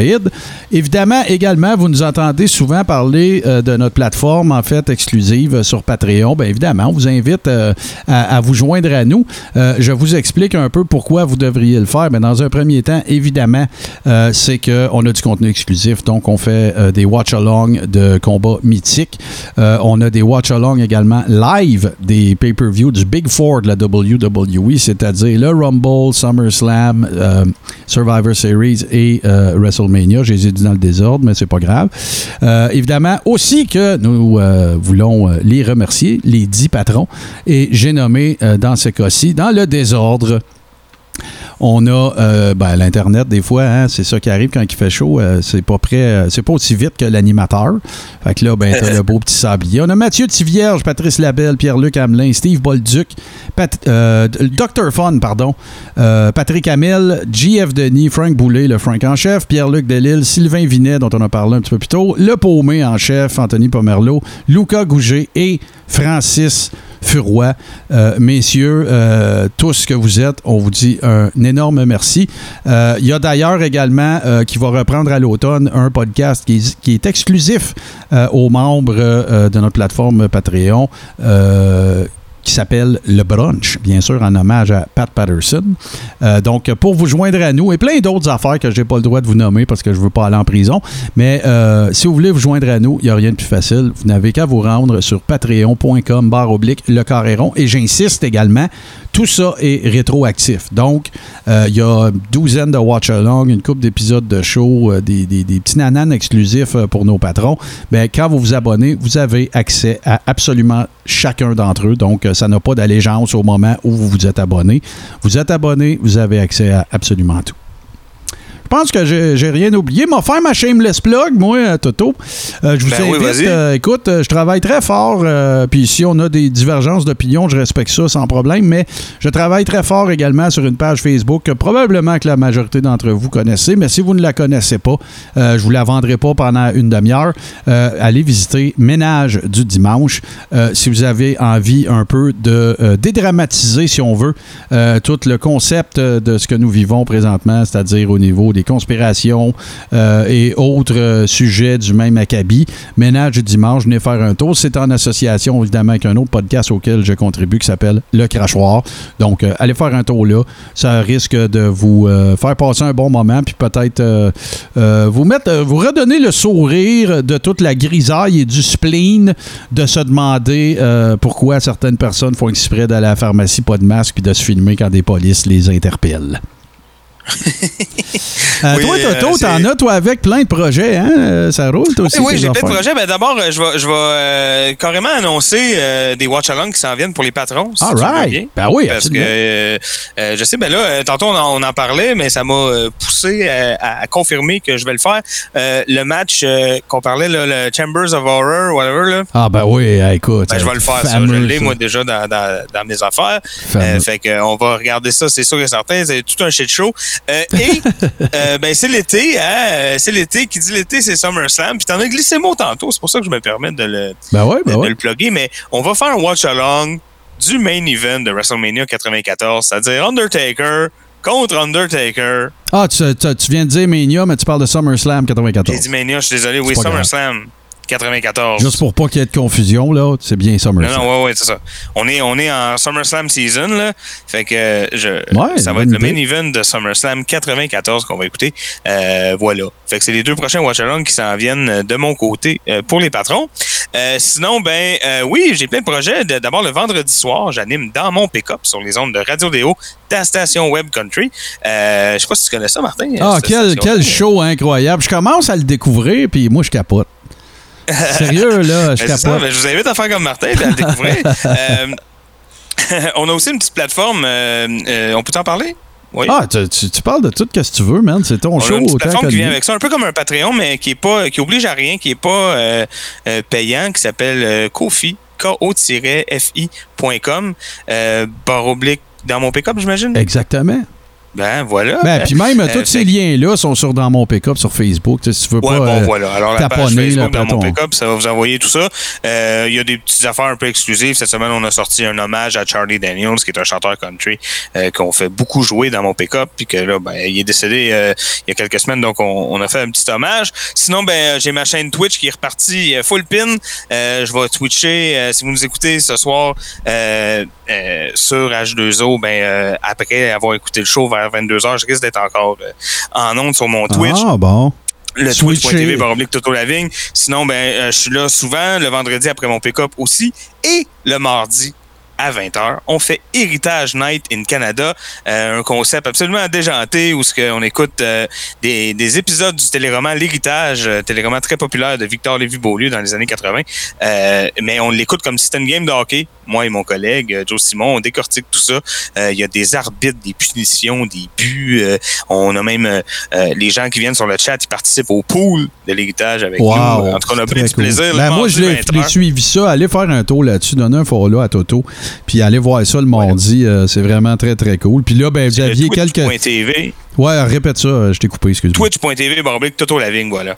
Puis là, ben, l'autre affaire que moi, personnellement, je trouve très cool aussi, c'est que vous aviez euh, quelques petits snafous euh, techniques euh, par, au- au- au- auparavant. Puis là, tout est résorbé, c'est la grosse coche. Ouais, là, écoute, je, je suis full le pin, je suis sur l'ordi. euh, on a un, un- un laptop de merde puis un bon ordi chez nous. Fait que là, tout se fait du bon ordi maintenant, donc tout va bien. Puis voilà, on essaye que ça, ça, ça fonctionne bien, mais on n'a plus les, les- les gros problèmes techniques qu'on avait au début euh, sont réglés. Euh, je veux m'adresser avant qu'on y aille, euh, si tu me permets, Toto, avant qu'on close officiellement. Je veux m'adresser un peu à tout le monde. Évidemment, nos abonnés, nos patrons et tout ça. Écoutez, on fait pas pitié, c'est pas un cri du cœur, rien de ça, mais je, veux juste vous rappeler euh, que parce que moi, de, plus en plus que le Coréron avance dans le temps, puis plus en plus je croise des gens sur les médias sociaux qui me disent Hey, je viens de découvrir le Coréron, c'est donc malade, je suis en train de les binger, les quatre saisons, ta, ta, ta. La meilleure publicité qu'on peut avoir, c'est que vous partagiez nos trucs. On veut pas, regardez, vous voulez pas être patron, il n'y a absolument aucun problème, puis on respecte ça. Puis si vous le devenez, ben tant mieux, puis on va vous en donner pour votre argent. Puis on a une belle communauté, on a une page privée aussi sur laquelle on fait des lives de temps à autre et tout ça. Euh, mais si euh, vous aimez notre contenu, mais que vous voulez pas y contribuer financièrement, il n'y a absolument aucun problème. La seule affaire qu'on vous demande, puis euh, on, on va l'apprécier énormément, on n'a pas les moyens financiers de publiciser notre show au moyen Non, de ça. Facebook ou des affaires comme ça. Nous autres, notre façon de pallier à ça, c'est de vous faire le meilleur show possible, puis d'espérer que vous allez le partager ou que si vous avez des amis, des connaissances, des membres de votre famille qui tripent sur Et l'autre affaire, et ça, là, là, vraiment, celui-là, par exemple, je vous le demande très, très fort, OK? Pour ceux d'entre vous qui nous écoutez sur Apple Podcast, OK? Moi, pour moi, j'ai un objectif, OK? Puis mon père disait tout le temps, si tu le demandes pas, tu l'auras jamais, OK? Je, je- mon rêve, là, c'est que le Coréron fi- figure dans le top 200 des podcasts de sport du Canada. OK? Pour faire ça, là, ça vous prend 25 secondes. Vous utilisez l'application Apple Podcast. C'est juste pour ceux qui écoutent Apple, qui écoutent Apple Podcast, malheureusement. Là, ça, c'est, le seul qui a un système de palmarès. Ouais, ouais. Vous allez dans l'application Apple Podcast, même si vous êtes abonné déjà au podcast, vous faites une recherche, le carré rond, vous allez le trouver. Ça va vous dire que vous êtes déjà abonné. C'est pas pour vous abonner, mais vous allez avoir l'option rédiger un avis. Si vous nous donnez un avis 5 étoiles puis que vous mettez un petit commentaire, c'est tout ce que je vous demande. Si vous êtes plusieurs à le faire, ça va nous faire monter, oui, dans les engins de recherche, mais également dans le palmarès. Puis, who knows qu'est-ce qui peut arriver. Fait que c'est ça, moi, ma petite demande euh, euh, dont je vous- que- pour laquelle je vous remercie d'avance. Euh, J'ai un rêve mouillé. C'est le cas de le dire parce que là, j'ai chaud. Mais j'ai un rêve mouillé. J'aimerais ça qu'on figure dans ce palmarès-là. Puis euh, écoute, j'ai écouté. Puis euh, respect. ah, Ça, c'est une affaire qu'on fait pas assez aussi, euh, Toto. Et je, je, je, je, je m'en accuse moi-même. Il y a plein d'autres bons podcasts de lutte au Québec. Hein? Il y a le podcast de- de- Voyons, de Pat Laprade, euh, les antipodes de, la lutte, il y a la descente du coude, il y a les, le podcast des jobbers. Euh, je sais qu'on a des abonnés qui sont également abonnés à ces autres podcasts-là. Faites des recherches euh, sur Apple ou sur votre outil habituel. C'est cool, la lutte actuelle, même si nous autres, là, on est un petit peu, euh, on, on s'en cache pas, un peu blasé, on aime le old school, mais il se fait des trucs aussi sur la lutte plus actuelle qui sont super cool. Fait que, euh, encouragez tous ces créateurs de contenu de, de podcasts-là parce que là, ce qui arrive, c'est qu'on est tous un peu dans la situation de. Je, je suis conscient que mon rant il est long un peu, là, mais on est tous un peu, les créateurs de contenu, on est tous dans la situation où euh, on est affecté par ce qui se déroule. Puis nous autres, notre façon de passer à travers, c'est de faire du contenu. Voilà. Puis la- notre, notre récompense par rapport à ça, allez pas vous imaginer que moi puis euh, Toto, on a mis un cash down sur un chalet avec les revenus de Patreon puis de la merch. Là. OK? Notre récompense, nous autres, c'est tout simplement qu'il y ait plus de gens qui nous écoutent puis qui apprécient ce qu'on fait parce qu'on travaille fort. Fait que c'est rien que ça. Fait que là, puis je dis ça pour les podcasts de lutte, mais je dis ça pour les créat les, tous les créateurs, créatrices de contenu en général.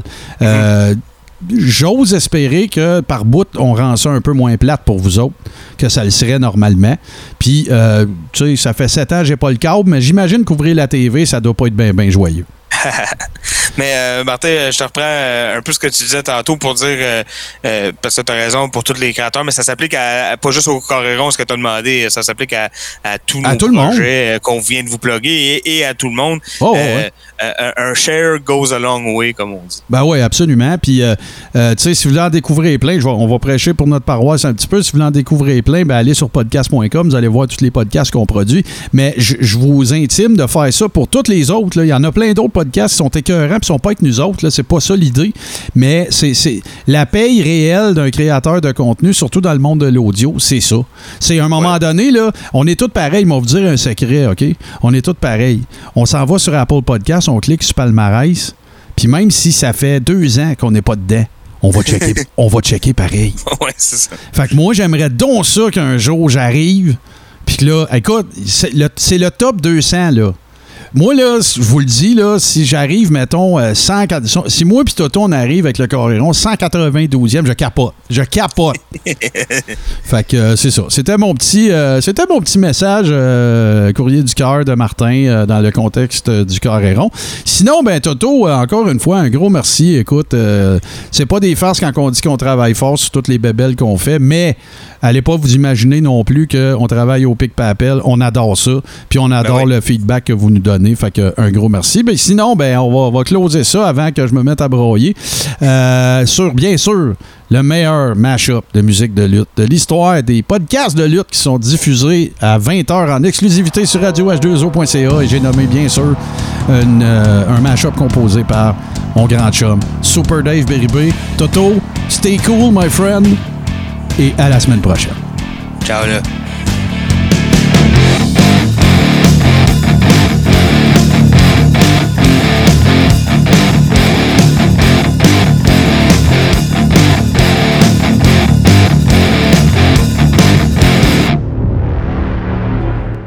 Membre de la famille H2O Web Media.